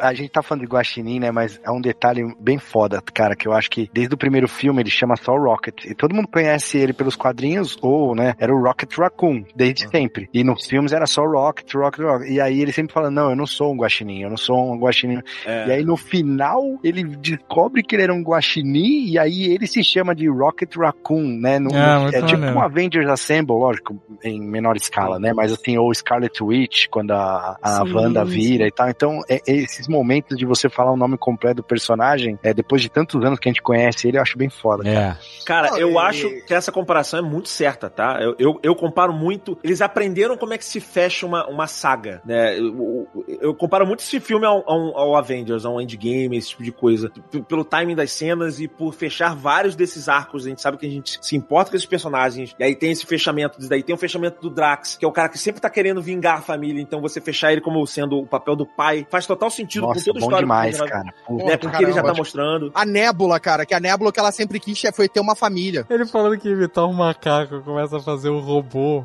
É, que É. que macaco é isso? Ela terrível. Que porra de É macaco bom, é isso? Ele falar o tempo inteiro da dança, do quanto a dança é ridícula. E quando ele se apaixonou pela esposa dele, que ela não mexia um músculo enquanto as pessoas dançavam. E no final ele dança, sabe? Você tem todos esses fechamentos ali, tudo que faz sentido, o cara tá completo de novo. É, É, todos muito os foda. personagens ali, os principais do Guardiões da Galáxia, eles têm um desfecho pra história deles que a gente vem construindo desde o primeiro, muito bem feito, né? Tipo, o da Nébula, que queria ter uma família, ter uma vida, e ela constrói ali, ela vai passar da destruidora que ela era, servindo ao Thanos, pra construir uma vida, uma civilização. É, o Star-Lord finalmente voltando pra casa. A Gamora, que não é mais aquela Gamora, mas ela descobre a- a- o valor da família nesse pequeno tempo que ela passa com os Guardiões durante essa aventura e e, e acaba abraçando os Ravengers, como a família dela. Stallone, né? É muito legal. Porra, exato, né? Parênteses, Um parêntese, o quão foda eu achei que ficou agora os poderes da Gamora toda quebrada e ela se reconstrói, ela luta com a cabeça pra trás e. Gamora não, da Nebula. Da Nebula. Nebula, desculpa. É, Eu acho maneiríssimo isso. Eu não gosto tanto do braço fazer tudo, sabe qual é? Ah, sim, é. O Gunn falou que isso foi um presente do Rocket porque ela deu pra ele o braço do Soldado Invernal de Natal. Nanorobôs, nanorobôs. Os robôs, é. Mas o fato dela se desconstruir, cara. Puta, isso é maneiríssimo, cara. O cara quebra o braço, quebra a cabeça dela, tu fala, nossa, fudeu, ela continua lutando desse jeito e vai se remontando. Isso é legal pra caramba, cara. Isso é muito maneiro. Tivemos cena de ela- corredor, cara. Cena de briga no corredor. É uma Foda. grande não, cena de corredor, hein? Eu estava. eh, Eu ia falar dela. Não, peraí, peraí. Você já vai puxar? Então tá. Então, Não, a Marvel inventou o corredor, né, cara? Verdade é. essa é uma das melhores cenas de ação do MCU. Uma, não tô falando que é a melhor, mas é uma das melhores. Ela tá no top 5 certo.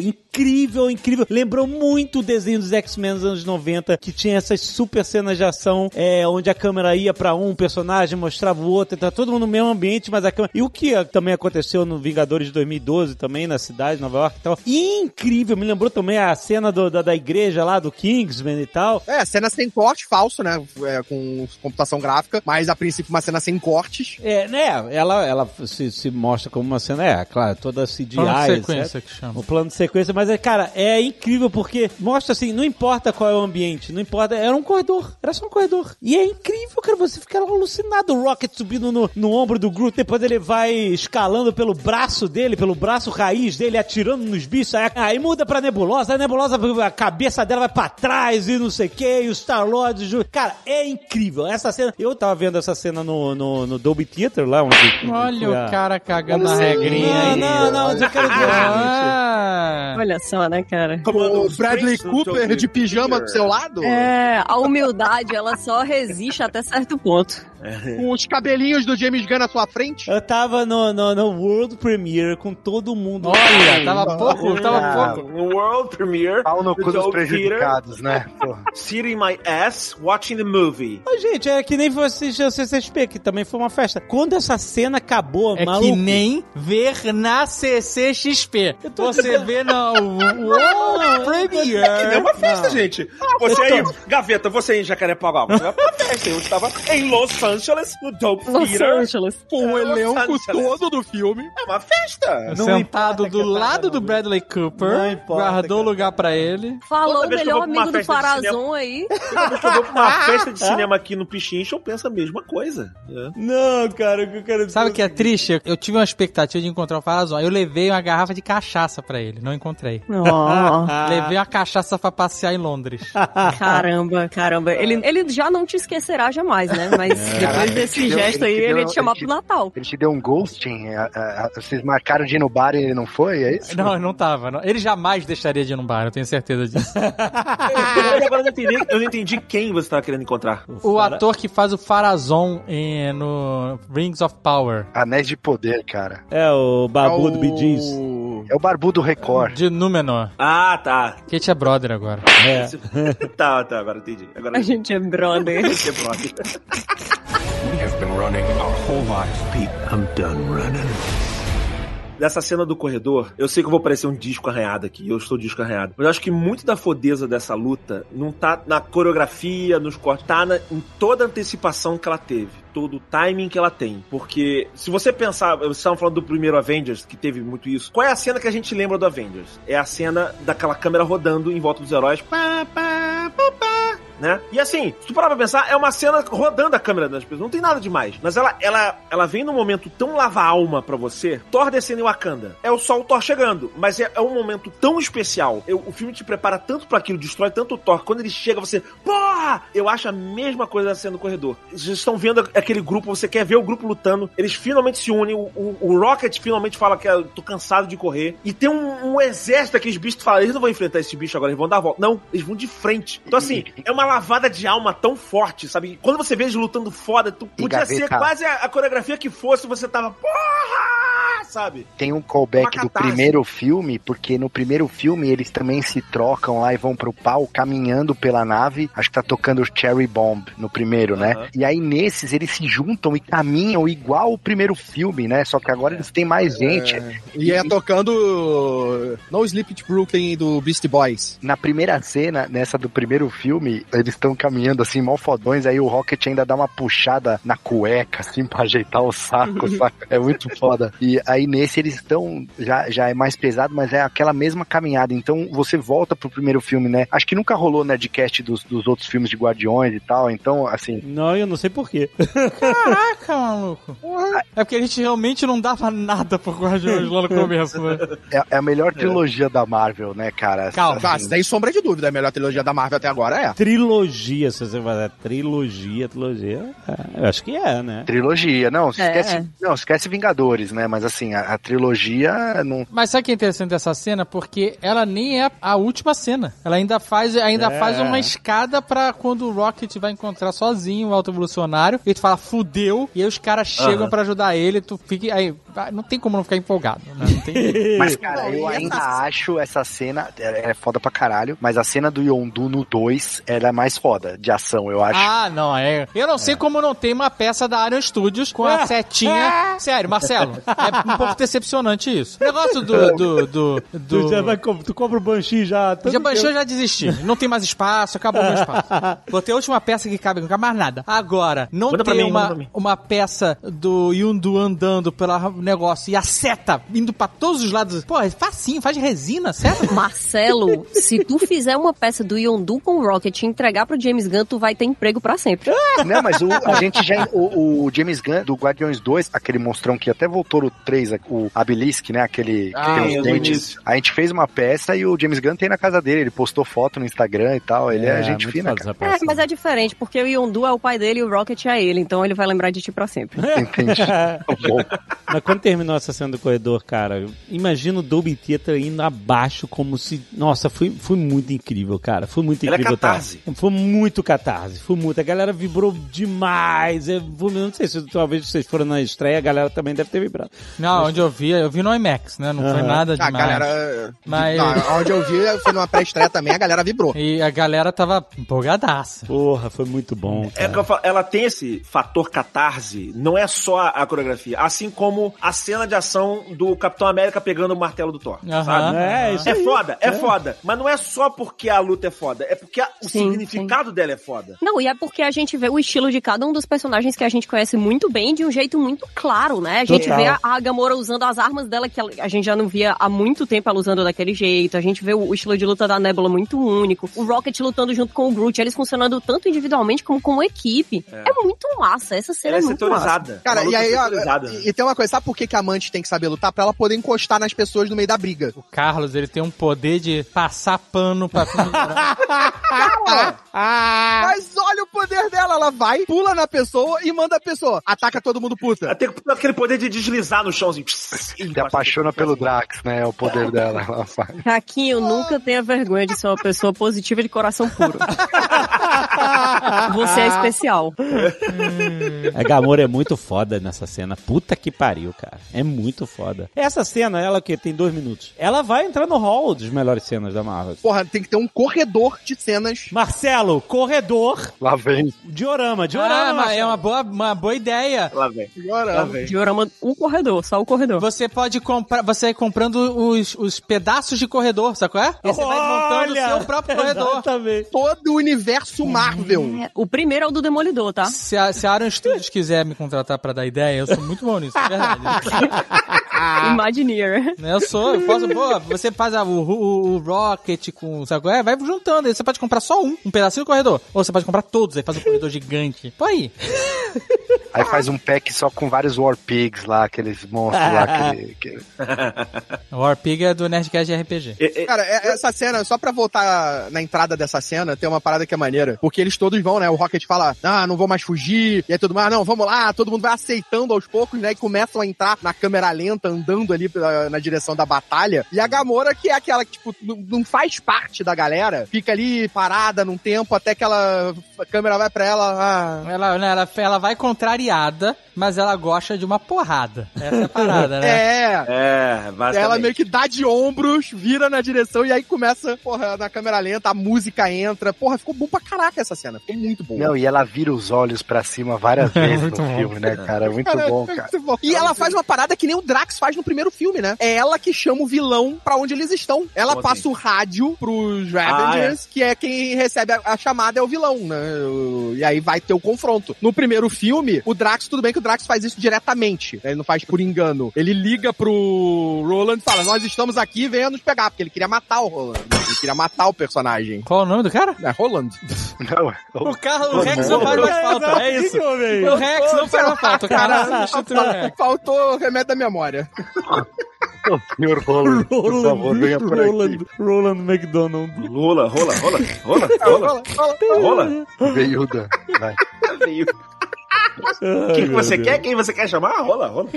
Agora eu queria entender quanto que eles economizaram de maquiagem por botar aquele coletinho no Drax. Nossa, demais. Só pra ele não ficar sem cabelo. É. Tá todo mundo negociando, né?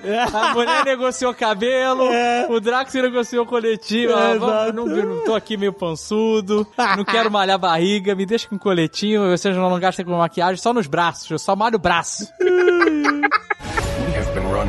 We have been running our whole lives, Pete. I'm done running.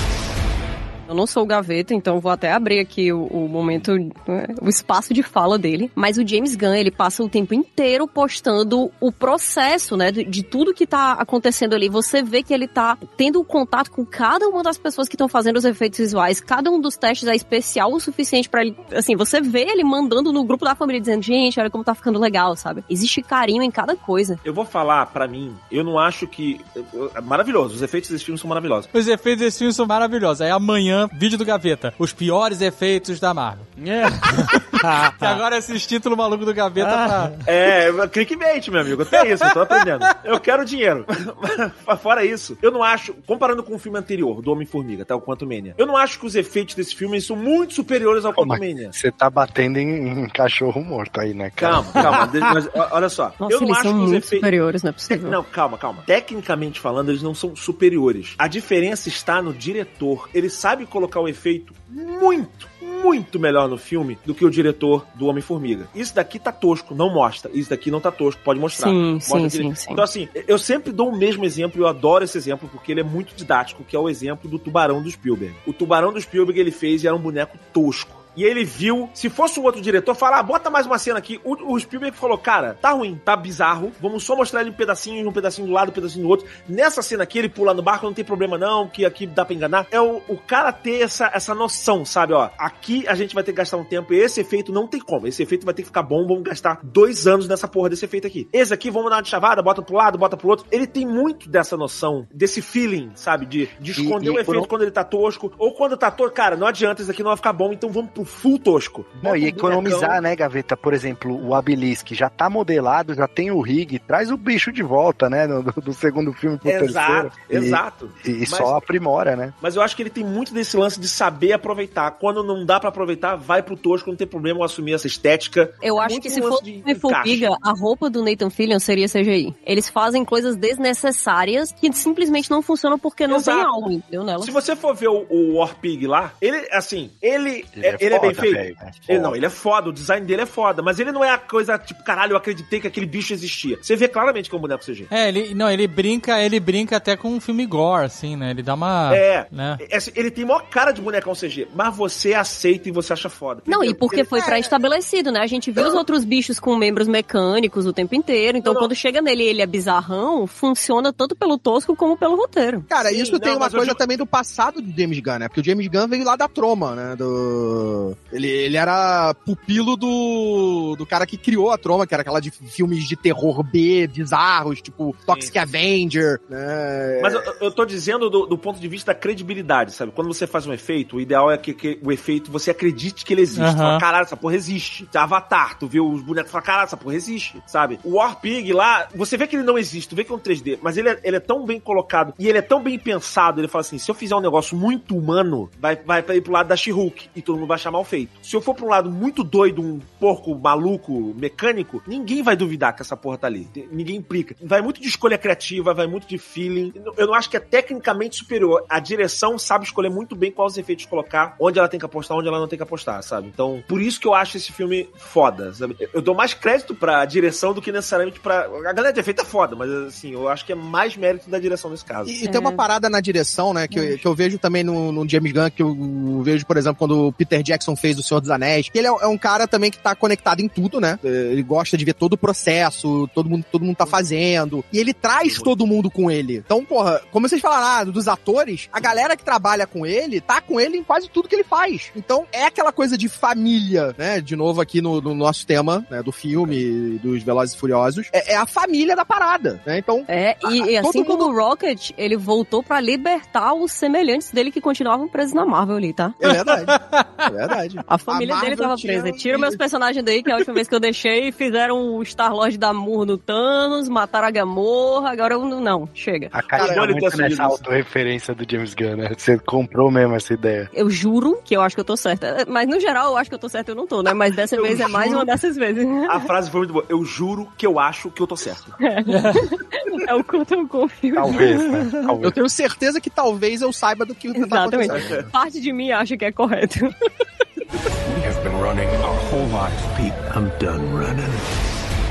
Eu queria puxar um pouco por um momento muito legal do filme, que é o flashback da infância do Rocket, cara. Sim. A gente tava evitando, né? Mas tem que, Porque- tem que tocar nisso, né? Nossa, é muito, cara. Tem uma cena específica que a câmera. Eles estão em duas celas, né? Eles estão separados por duas celas. Tá o Rocket e a coelha, demônio, e tá a. Achão, achão. Isso, e tá o, o, o Leo Marinho lá, e o Tiff e a, e a menina lá, Lai- Lila, Laila. Lila, Laila. Laila.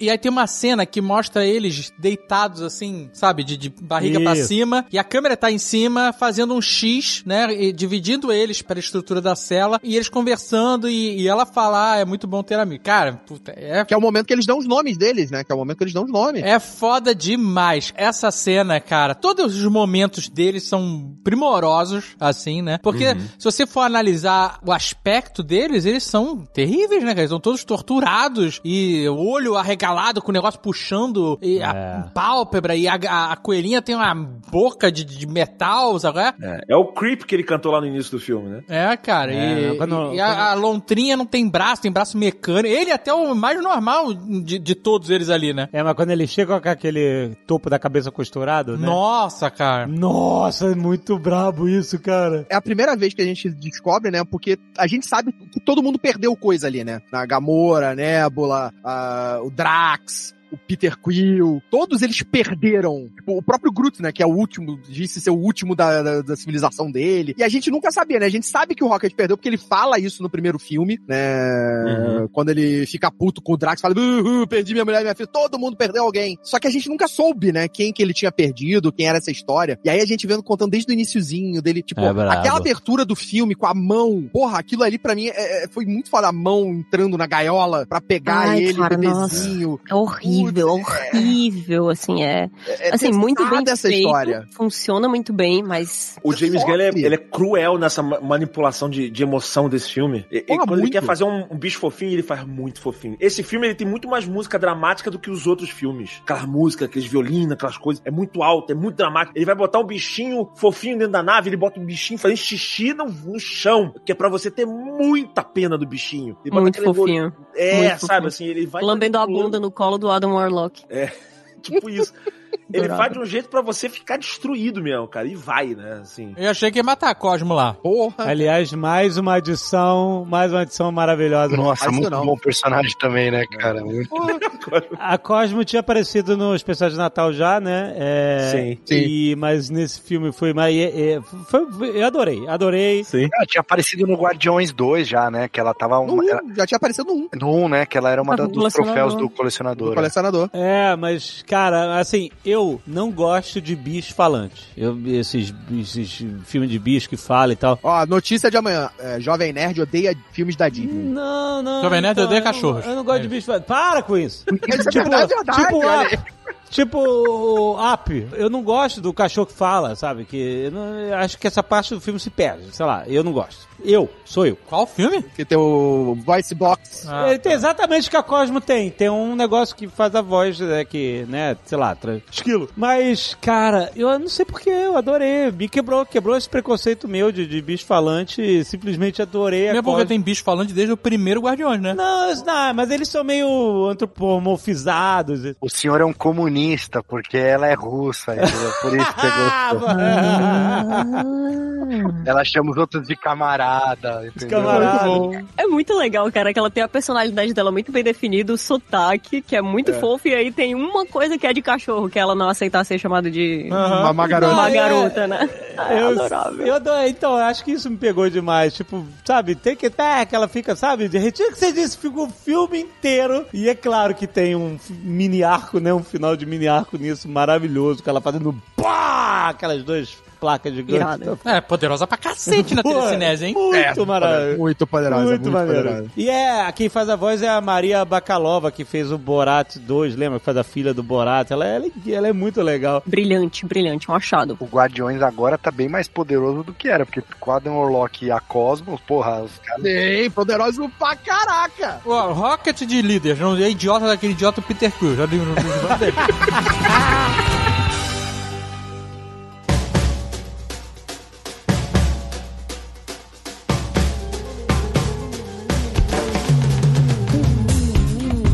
Parada que eu queria fazer aqui dos efeitos que rolou essa zoeira essa semana na internet, que é a do corpo do Star-Lord. Vocês viram essa porra? Ah, vê. O boneco, né? O bonecão, caraca. O boneco extremamente realista do Star-Lord, só que pesando 15 quilos. É, É, pra, pra ela poder levar. na cena que a Nebula carrega ele no início do filme. É, que a gente achou que era você no final, ele morto e tal. Era só o cara mesmo. o Chris Pratt falou que, que a primeira vez que ele viu, ele ficou bolado. Porque é como se. Parecia que ele tava tendo uma. Deixa- Experiência fora do corpo. É, exatamente, vendo, vendo o corpo dele morto ali, tipo, what the fuck, sabe? Não, mas tem uma, uma cena da entrevista. né? Eles estão num junket. É muito tá? bom essa entrevista, E tá cara. o Chris Pratt e o James Gunn. em James Gunn. Dupla. Aham. E aí alguém perguntou alguma coisa sobre o boneco e ele responde: Ah, ele, esse boneco ficava na minha mesa. Chris Pratt tamanho sala. real, desmaiado. Caralho. E aí, as- todo, aí ele fala em inglês, né? Ele fala. Como é que ele fala? Todo mundo chegava lá e olhava. É, come and screen, come and É, screen. come in and scream. e, E aí, aí? faz um trocadilho com o come in. Ah, meu Deus.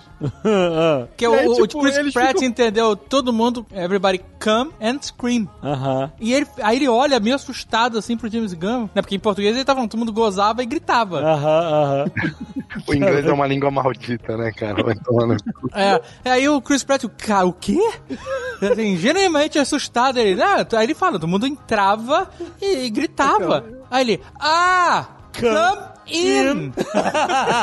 aí o James Gunn começa a ter uma crise de riso inacreditável. Não, não, não. Maravilhoso, maravilhoso. Não, mas o que me chocou nessa entrevista não foi isso. Assim, foi isso também, mas o que me chocou especialmente nessa entrevista foi que o Chris Pratt virou pra ele depois e disse assim: Nossa, quantas pessoas você deixou gozarem dentro do meu boneco? Quer dizer, existe um número que ele tá ok, sabe? O problema foi um exagero. Assim. Tem, tem esse boneco em algum lugar? Agora, agora eu tô curioso pra ver esse boneco. Sim, tá no escritório Tem, de. Não, Você tá tem vídeo dele, tem foto. tem, tá tem. Tem vídeo deles mexendo no boneco, né? We have been running our whole lives, Pete. I'm done running. Depois desse momento escatológico aí, eu queria voltar lá pros bichinhos. Porque, cara, é a hora que eles conseguem se libertar, né? Tipo, todo, todo esse arco do Rocket, ele, ele. E o cara indo até. O, auto-evolucionário querendo uma criatura que tivesse criatividade, né? Que tivesse o que o Rocket tinha. E ele não conseguia entender, né? Foi, tipo, ele fez sem querer, na verdade, o Rocket, né? Assim, né, do jeito que ele era. E, porra, ele liberta os caras, os caras combinando, não, a gente vai. É, eu vou ser o Rocket porque a gente vai pegar um foguete, né? E todos eles, ele faz aquela chavinha pra soltar eles e puta, aí morre os três, cara. É foda, cara, tá todo mundo deit... Desgraça. os bichinhos deitadinhos lá Desesperador, cara. cara, isso é desesperador. Essa cena é desesperadora. Não, mas aí ele mostra o que ele veio, né? Ele vai e arranca a cara do maluco fora. Não, ele é irado, irado, é. irado. É o que o Woody tinha que ter feito com o Sid no Toy Story e não fez, né? Caralho. Imagina. Mandar as esporas na cara do Cid, né? Sobre os flashbacks com os bichos, naquela hora que ele tem o último flashback, né? Que ele vai pro céu realmente dos bichos, e aí a Layla fala: Essa história sempre foi sobre você. Hum, da hora, né? Rapaz, eu, eu juro pra vocês, eu não, tô, eu não tô mentindo, eu vou mandar o print daqui a pouco do, do aplicativo. Você chorou no recebi, cinema? Aquela foto? eu recebi um alerta do meu relógio dizendo: Você está bem? Seu, o seu ritmo cardíaco acelerou e você não parece estar fazendo exercício. Ô, Dave, achei que ela tinha pedido a foto lá, pra- pra- chorando no, no cinema pra alguém. Cara, mas- eu mas estou é- muito é- é- emocionada, cara. chorando. Essa cena é de emocionar, cara. Essa Nossa, cena é toda do- muito todas essas cenas do Rocket. A, a cena, porra. E sabe o que é foda? Ele guardou aquela chave a vida inteira dele com ele, porque é a mesma chave que ele abre a porta das crianças. Quer dizer, não sei se ele guardou, tipo, com ele, né? Mas, Não, ele guardou, ele mostra a chave no começo. Não, então é, tava com ele, tipo, na roupa dele, né? Ele andava com Uhum. aquilo, sei lá. Muito Era tipo amuleto pra um ele. amuleto, é, tipo um amuleto. Exato, Você exato. guardar um negocinho dentro da carteira, era aquilo pra ele. Ele tá guardado aquilo com ele É sempre. a figuinha. É a lembrança dos amigos de infância, né, cara? Exatamente. Mas é porque ali você lembra de toda a trilogia dos Guardiões, né? Você lembra do primeiro filme, o que é que. como o Rocket ficou depois que ele achava que o Groot tinha morrido, e é um outro significado. Tipo, você lembra da- do Yondu falando pra ele que eles são iguais, porque ele não consegue demonstrar carinho por nada, ele tem que colocar aquela casca ali de que não, não se importa com ninguém, mas ele se importa com todo mundo. E é outro significado, sabe? Quando você entende, ou, ou pelo menos você aceita que a trilogia é sobre o Rocket, porra, é um negócio tudo, né? muito especial, cara. É, É. um negócio Uhum. muito especial. E você vai ver as entrevistas antigas do James Gunn e ele sempre fala: Não, o Rocket é muito especial pra mim, eu preciso, tipo assim, é- é- ele é um, um personagem muito querido, vocês vão entender, sabe? Dá sentido pra ele ser daquele jeito implicante, turrão e esquisito do- dos outros filmes. Dá sentido até pra você pensar, caraca, quem fez a Luva do Infinito? Foi ele e o Tony Stark. E aí você vê, ele é genial nesse ponto, né? Aham. Assim, não é, não é só porque o cara que tava mexendo na tecnologia ali, não. É, ali você vê, até o próprio criador dele fala que ele é muito inteligente. Não à toa foi ele que criou a Luva do Infinito, sabe? Dá vários sentidos pra várias cenas de filmes anteriores dele. E é sabe? muito maneiro porque era um personagem que você sabia que tinha uma profundidade, né? Desde os primeiros filmes, você não sabia qual era. Mas, ah, é o cara sofrido, é o cara que tem essa casca. Você ia entendendo isso conforme ele ia entregando a história. E aí, nesse filme, ele entrega tudo, né? Muito maneiro, cara. Um trabalho super bem feito, assim. É, eu né? Tava revisitando ele nos outros filmes, principalmente no primeiro, quando ele aparece a primeira vez, esse negócio dele ser ranzinza, dele ser... E como isso tudo encaixou tão bem, né? Tipo assim, mas é claro, isso, tipo assim, ele deixa de ser só um arquétipo. Ah, não, ele é um guaxinim ranziza. Arquétipo, é isso, né? Você pode tá... Mas não, quando você dá esse nível de profundidade, ele se torna um personagem muito mais interessante. E é maneiro porque tem um outro detalhe aí importante que é, ele tem todo esse, essa- esse drama, né? Todo esse sofrimento, toda essa construção de personagem que a gente vai entender ao longo do tempo, mas que encontra alívio na violência, né?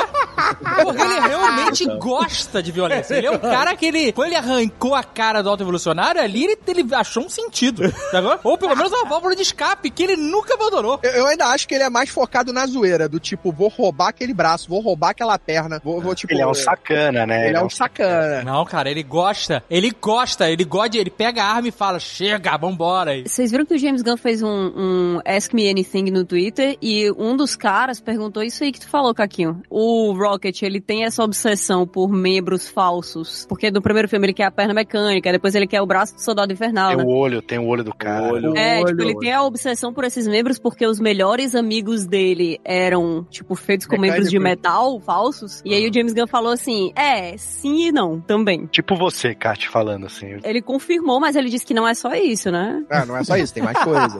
tudo faz sentido, né, no contexto. Ele ter essa natureza meio destrutiva de ser implicante tem a ver com um cara que foi quebrado e ele quer esconder isso, ele... Mas, cara, a, a dinâmica dos quatro ali, eh, teve momentos pra mim, assim, me lembrou, sabe o Clube dos Cinco, assim, é, que eram só quatro, né, na verdade, ali na, na, na galera, mas, tipo, aquela cumplicidade, eram pessoas, tipo, diversas, pe- Na criaturas verdade, o diferentes. Clube dos Cinco são cinco. Não, não, então, é que nesse era o Clube dos Quatro, então, né, mas... É, lembra esses filmes de, de criança, adolescente, né? Tipo Stand By Me, tinha essas coisas, né? Sendo amigos, a Isso, junção, tipo, né? se se encontrando numa situação, né, diferente, todos juntos, e é, mesmo essa cena deles olhando pro céu, que eles, é, olhando pra cima, na verdade, que eles não estavam olhando pro céu, né, É. e tem muito nesses filmes também, de sentar naquele campo gramado e ficar olhando as estrelas e tal, né, então, eu- cara, foi muito sensível, e olha como é foda, né, um filme de herói e tudo mais, Marvel, não sei o quê, personagens que foram inseridos nesse filme, esses três amigos do Rocket, eles foram inseridos nesse filme, a gente não conhecia eles antes, personagens de CGI, e ele conseguiu fazer a gente se importar com cada um deles, Aham. cara, de uma maneira muito profunda. E era impressionante como ele tirou a gente da cela, assim como os personagens estavam fora da cela ali naquele momento, né? Quando eles estão conversando entre eles, deitados de barriga pra cima, olhando pro teto, imaginando que é o céu, o lugar é tenebroso, cara. A cela cheia de pedaço de metal e ração. É horrível. É um lugar terrível, é uma prisão asquerosa, é um, um cativeiro maldito, sabe? Mas eles estão numa paz de espírito tão grande naquele momento que eles estão descobrindo a amizade, quem eles são e, e tendo sonhos de sair dali, que você sai junto com eles, né? Você não tá mais naquela cela terrível, você tá indo embora, indo pro céu com eles, sabe? E é muito bem feito, cara. É, e aí a gente vira e mexe aqui e fala, né, porra, essa série com 10 episódios de uma hora não conseguiu fazer, ah, não deu tempo, o filme trilogia, sei lá. A gente vive falando isso, ah, não deu tempo, o cara não conseguiu. Mas assim, a gente sabe que dá tempo, na verdade, né? É- é- é- e, e, assim, é me- não é o tempo todo do filme, foram momentos, cara, foram flashbacks pontuais que trouxeram toda essa carga. É muito foda, cara. O James Gunn, dos bons diretores aí da Marvel, James Gunn dá um pau no Taika Waititi. Me desculpa. Porra, Ele é muito superior, cara. A Marvel ficou com o pior deles aí. Nossa! Parabéns pra DC. Olha. Olha, Ah, eu não eu acharia não- isso antes. Eu não acharia isso antes, mas depois do último Thor eu, eu concordo.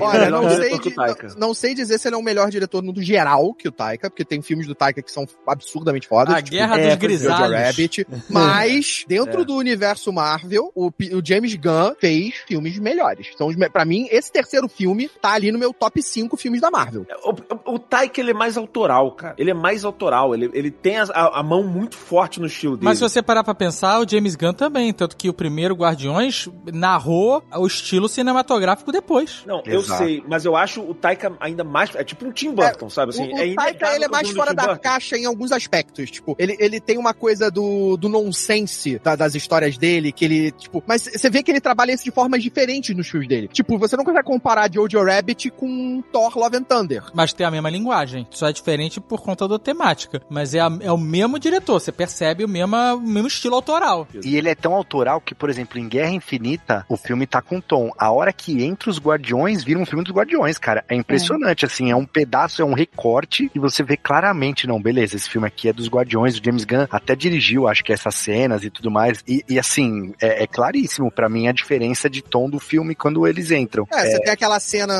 quando eles capturam lá o Peter Quill captura o Homem-Aranha, aí o Tony Stark tá com a mira no, no Drax, aí, tipo, começa aquela discussão e aquela briga, aquela briga é totalmente Guardiões da Galáxia, né? Tipo, onde está Gamora? Quem é Gamora? É... o que Quem é, Gamora, O né? que é Gamora? Eu, eu diria até a primeira cena no, no Guerra Infinita, quando aparece a primeira vez os Guardiões, que era um medo que a gente tinha na época, né? A gente fala, caraca, como é que vão misturar esses dois filmes? Essa galhofada, né, com... É, que o James Gunn tem uma, tem uma, uma cara, um- uma mão muito específica, né, de fazer um filme, como é que e fizeram funcionar. E, Eu acho então, que assim, funcionou também ele- muito bem, porque a gente já tinha tido o Thor do Taika, e o Thor conseguiu entrar na galhofa do Guardiões da Galáxia. é. É, mas é diferente, porque os Guardiões, eles são uma galhofa, mas eles são uma galhofa muito emocionante, sabe? A gente, que a gente, a gente se conecta muito, não é só, assim... Eu, Não, mas o- o Thor Não que eu não até tenha o- rido, mas não é só Guerra as cabras Infinita- gritando, entendeu? Não, sim, mas o Thor do Guerra Infinita e do Ragnarok tem suas partes emocionais, né? Sim, o o sim. Thor que chega na Terra ali. Wakanda é um Thor emocional. É um Thor que porra, te empolga, não só pela cena de luta, mas pelo sentimento que você vê sendo construído em cima dele durante toda a história. né? Mas, mas Caquinho, falta feijão ainda pro Taika. Falta feijão. Cara, olha só, calma. Não, eu tô falando, o James Calma. Gunn pra mim é melhor. Pra- No O James Gunn, Marvel, o James até Gunn é melhor. agora, ele mostra ser melhor, mas ele, o que você lembra dele é basicamente é, é, é, é Guardião da Galáxia. Não, cara, mas ele, o pacificador. Aquele- Não, ele, ele entregou uma série inteira, cara, nesse tom. No que- mesmo tom, no mesmo tom. Aí tu imagina ele saindo do tom, por exemplo, pra fazer um super-homem? É o que a gente vai descobrir agora. Não, vamos descobrir, a gente vai descobrir, mas é uma perda enorme pra Marvel. A gente já sabia que era, mas assim, é, é realmente é uma perda gigante, cara. Então, o filme antigo do James Gunn, que é também nessa coisa de super-herói, que é aquele super. É, é, eu falei Hero, era super. É super, é super, né? Que é com o Rain Wilson, que faz o Dwight do The Office, né? E o Elliot Page. Cara, é um filme foda. É um filme muito foda, dramático, pesado. Não, ele, e ele, ele fez Brightburn também, né? Fez. Fez ele é produtor, acho que ele é Produtor, produtor, produtor, né? acho que. É, ele é produtor. É, isso não é bom sinal pro super-homem, né? Que ele fez o super-homem do mal ali. É, mais um. Não, calma, Mas assim, ele, ele tem talento pra isso, Rogerinho. Ele tem, ele tem, mas eu, eu vou fazer uma pergunta pra vocês que a Kat me fez quando eu, voltei do cinema. Ela, ela, eu- ela perguntou do filme, né? Aí eu falei, não, gostei e tal, achei foda. Ih, gostei tal. Olha aí. Não, gostei e tal, mas aí que você me perguntou, Kat? O que, que você me perguntou? Eu perguntei, mas tu acha que essa é a volta da Marvel? É o filme que os fãs vão dizer a Marvel voltou, é oficial. Aí eu disse que não, cara, acho que não tem nada a ver, porque, assim, é fechado isso aí, né? Tipo, ele não, ele não tocou em nada do MCU. Mas então, mas esse filme ele tem uma vantagem em relação aos outros, na minha opinião. É que, sim, ele não, não toca em nada da história do MCU. Mas tudo bem, sabe qual é? Isso, é Porque a gente expectativa, fica cara. também nessa paranoia de ah, a história não anda. Que, que- to- todos os filmes a gente vai ver com essa expectativa. Esse filme eu fui sem. Eu fui como porque eu já tinha ouvido falar que era o fim da. O James Gunn falando que era o fim da, da, da trilogia, da história desses guardiões, como a gente conhece, ela encerrar aqui e tal. Que não impedia ter outros guardiões, mas que esse, essa história estaria encerrada. Então eu fui com essa expectativa. Eu não fui esperando ver nada que me ligasse a um outro momento do MCU, sabe? Eu fui realmente pra ver o filme dos Guardiões. Foi uma experiência ótima. Quando a gente foi, vai ver os outros filmes lá, Doutor Estranho, não sei o que lá, você sempre tá esperando, porque eles vendem dessa forma, não é a expectativa que a gente tira do nada. É. Eles vendem dessa forma que ah, vai fazer avançar o MCU pro próximo momento, pro próximo vilão, pro próximo um filme conecta com o outro. Porque os easter eggs fazem isso, porque tudo vai fazendo isso, né? Tudo vai fazendo com que você acredite que é uma grande história e aí você se frustra quando não anda a história, né? Ou quando ela anda muito pouco. E nesse você não tem essa expectativa. Até as cenas pós-crédito não entregam nada de MCU, de porra nenhuma. É só contido ali. né? A última cena pós-crédito é péssima porque fala que ele vai voltar o Peter Quill. Mas Não, não, ele fala o, o lendário Star-Lord vai voltar, mas já teve Star-Lord de todo jeito aí. não É, já não teve só o Star Peter Wars que não né? era o Peter Quill. Inclusive a Kit Pride. Caraca, será que era um Double Jeopardy e a gente tá livre do Peter Quill? Eu acho que sim, tá? Mas o, o que o Marcelo falou faz total sentido. Então realmente existe a possibilidade do Peter Quill ficar sendo criado pelo avô e a gente não ter mais ele nos filmes do MCU? Não, sabe o que eu acho que foi isso aí, Dave? O James Gunn tava saindo, ele meteu essa frase e falou: Marvel, se vira aí pra renovar com o meu amigo. Ele quer arrumar um emprego pro cara mesmo emprego. depois, né, cara?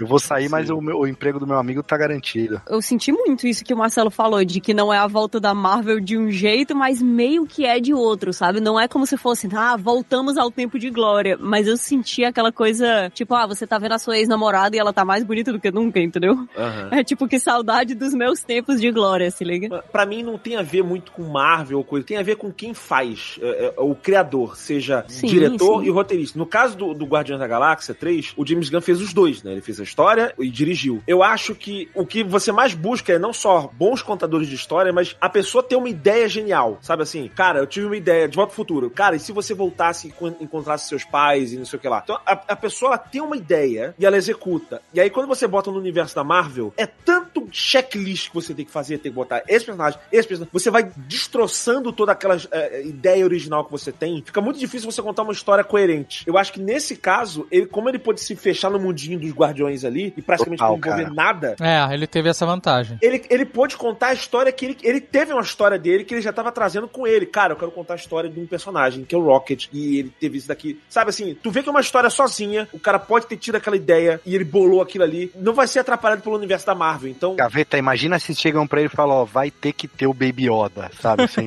Ah, teve Baby Groot.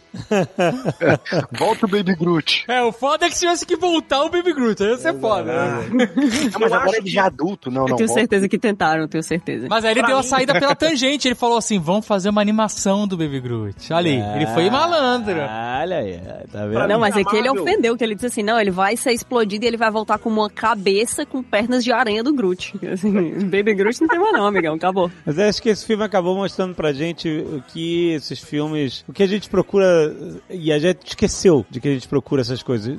O filme tem que te divertir. A gente chegou no, no- no- reclamou de um monte de filme e série, tem- ah, mas não, não move nada MCU. Ah, o, o Homem-Formiga não move MCU, não sei o que, acaba que não, não muda muita coisa. Esse filme move nada, zero, zero, nem apresenta nem vilão, nem coisa que vai aparecer. E ele foi ótimo. A gente adorou por quê? Não fala nem do Thor, né, Alexandre? Ele não cita. Porque a gente tem que gostar do filme que a gente tá vendo. A gente não tem que gostar de um onzeavos de um mega evento Então, eu- cinematográfico, eu- etc. sim, mas de novo, a expectativa que a gente tem que o filme vai estar amarrado num grande plano universal, Illuminati da, da Marvel, é vendida pela Marvel. Eu sei, eu E sei. esse filme, graças a Deus, ou a James Gunn, foi vendido como um filme de fim de, de trilogia dessa história contida. É. Entendeu? Porque se eles tivessem vendido que ia ter o novo vilão, agora que o Kang fez merda vai ser preso, não sei o que lá, a gente tem que ter um novo vilão.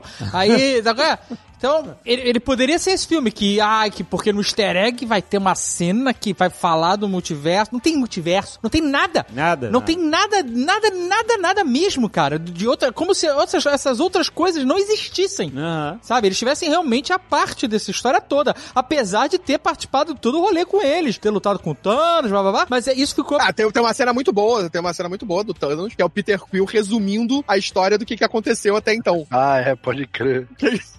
Isso é muito bom. Ele merda, assume o erro dele. Eu perdi a cabeça, bati no cara. É, exatamente, falando que é a culpa dele dela ter morrido, culpa dele do Thanos ter apagado a porra do mundo todo, ter metade da galera. É, morrida ela já tinha, né, na verdade, quando o Thanos, quando ele vai enfrentar o É, Thanos, ele perde a cabeça quando descobre que ela tava Isso. morta. Isso, isso. Mas, pegando da frase do, do Jovem Nerd aí, eu acho que é meio. É você se divertir, é, é você. É cinema, é você contar uma boa história. Já dizia Severiano Ribeiro: cinema é uma diversão.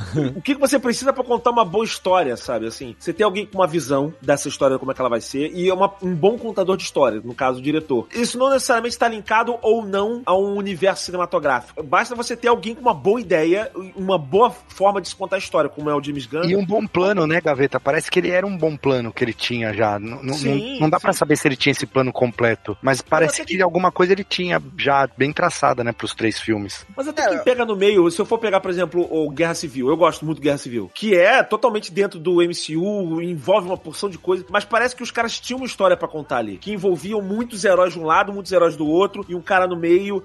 A história que ele tinha, por acaso, casava com aquele universo com um milhão de, de heróis, sabe? Ele precisava ter muitos personagens pra contar a história que ele tinha. Mas acho que não partiu da necessidade, temos muitos heróis, cria uma história aí. Não, não. Eu É, tenho uma história, eu tenho uma ideia muito boa, e ela funcionaria muito se eu tivesse muitos heróis de dois lados. Cachou com uma luva, sabe? Dá pra ver muito claramente que o tom é totalmente diferente, porque quando você vai no YouTube depois que você assiste o filme, normalmente os filmes da Marvel, a maior parte dos vídeos é assim: todos os easter eggs que você perdeu em Quantum Mania. Aham. Esse herói apareceu e você não esperava. Tudo, tipo, é tudo sobre isso, entendeu? É tudo sobre o MCU inteiro. E aí você chega, sai de Guardiões e eu, sério, o tanto de vídeo que tem de gente falando de sentimento, de conexão, da saudade que vai ter daquela galera, de aspectos específicos, tipo assim, de paternidade ou de é, descobrimento de uma família que você conhece, né? Que não é sua família de sangue. Tipo, são, são coisas Não, muito movimentando pra genuínas. aju- ajudar institutos que ajudam os animais que estão em situações testes, né? ruins, sabe? Então. Eu até pensei em ser vegetariano, mas passou bem rápido, assim, não viu? Não.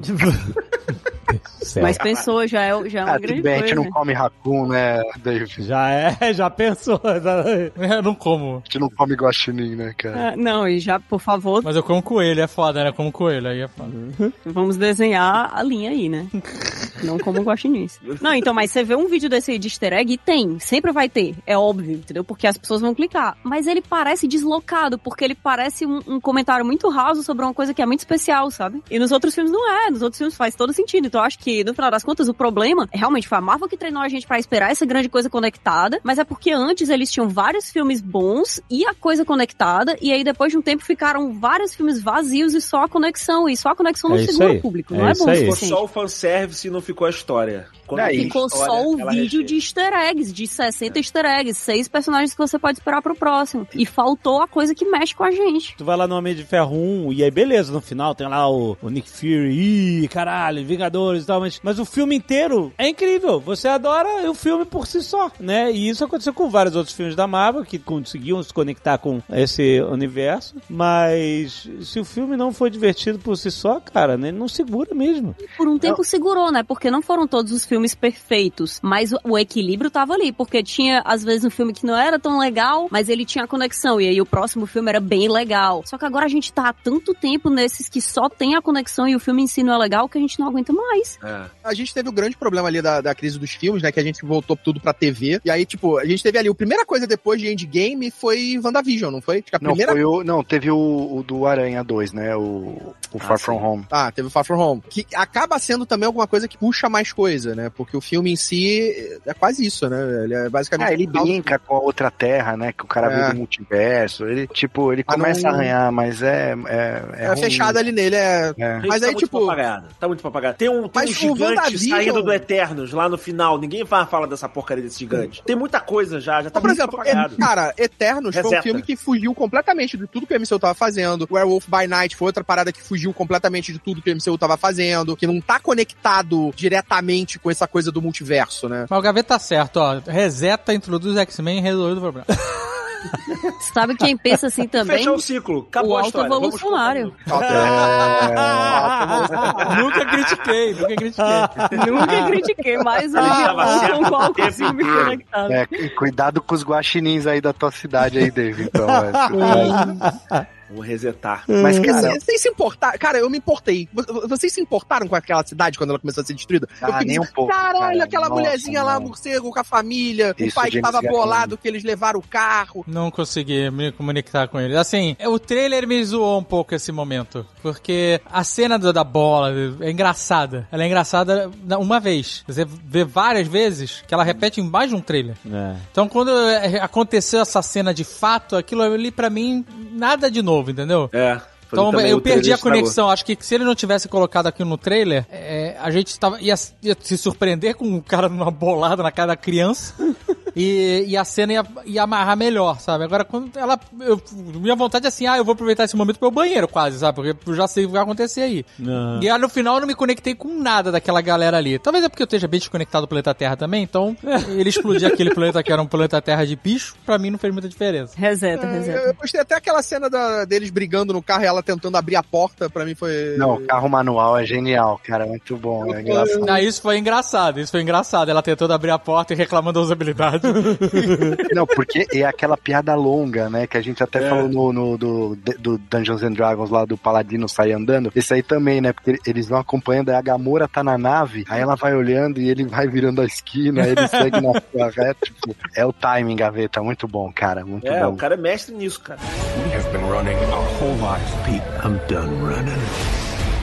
Agora a gente tá falando do planeta dos bichos e das criaturas da nave, né? Dos animais da Terra que ele tem lá e tal. Uma coisa interessante, porque ele, no final, ele pega só bicho da Terra, né? Pra criar um planeta inteiro. É. Não tem criatura alienígena, é tudo animais da Terra no final, né? É, ele era terráqueo, né? Então ele tava querendo. Né, nos quadrinhos ele é da Terra. É porque ele fala que visitou a Terra no filme. É, mas nos É. quadrinhos ele é, um, ele é ser humano e ele faz não! Aonde, Marcelo? um beijo, Rex. Cara, não, imagina, mano. Mas a gente ficou duas horas aqui pra falar isso aí.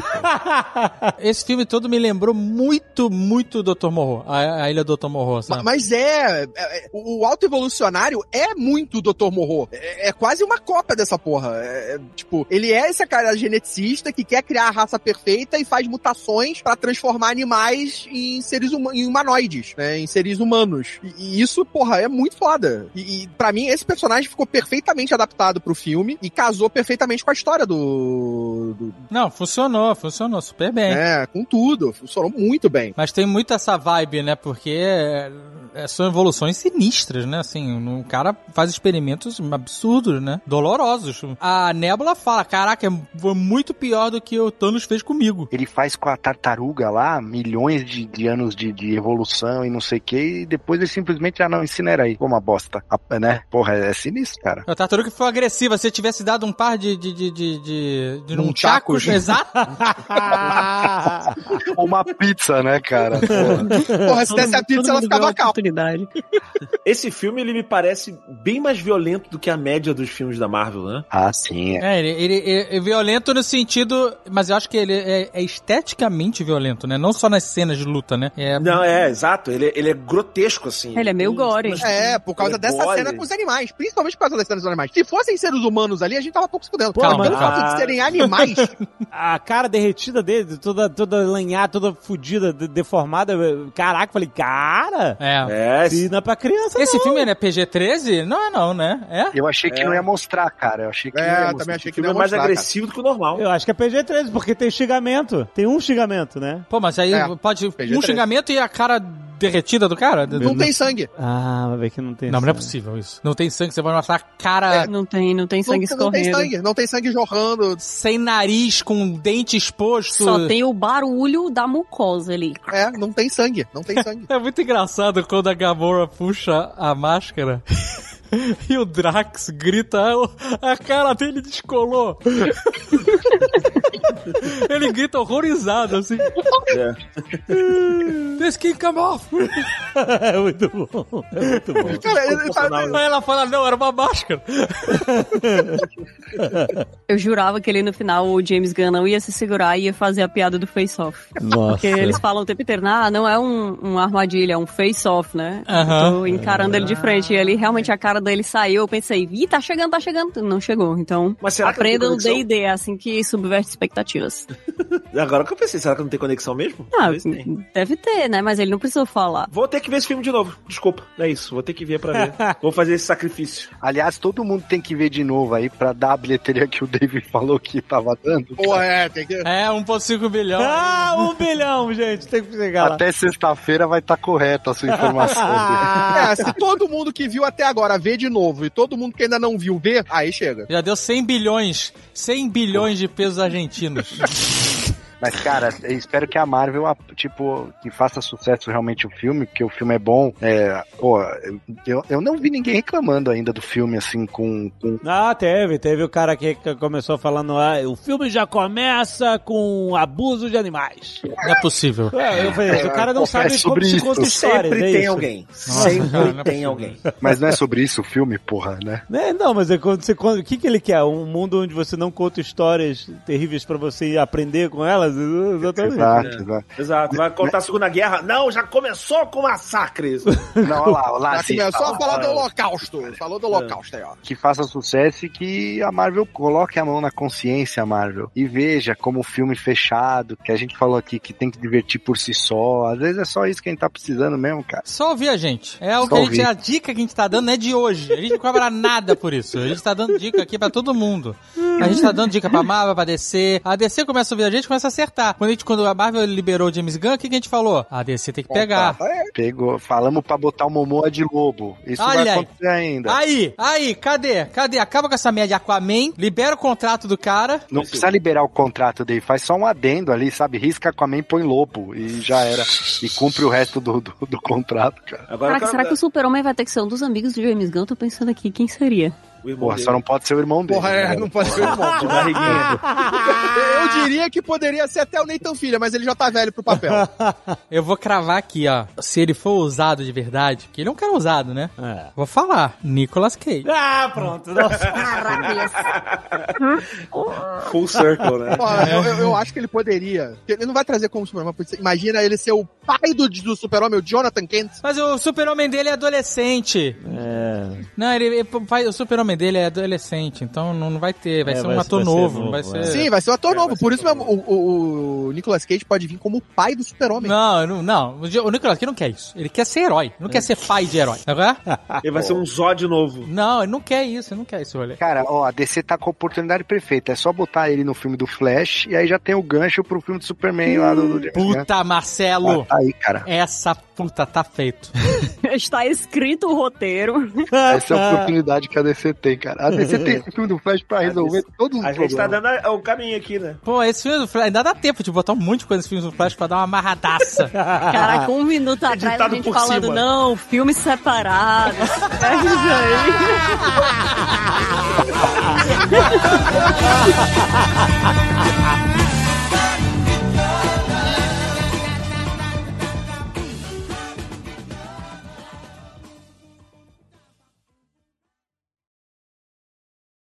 Este Nerdcast foi editado por Radiofobia, podcast e multimídia.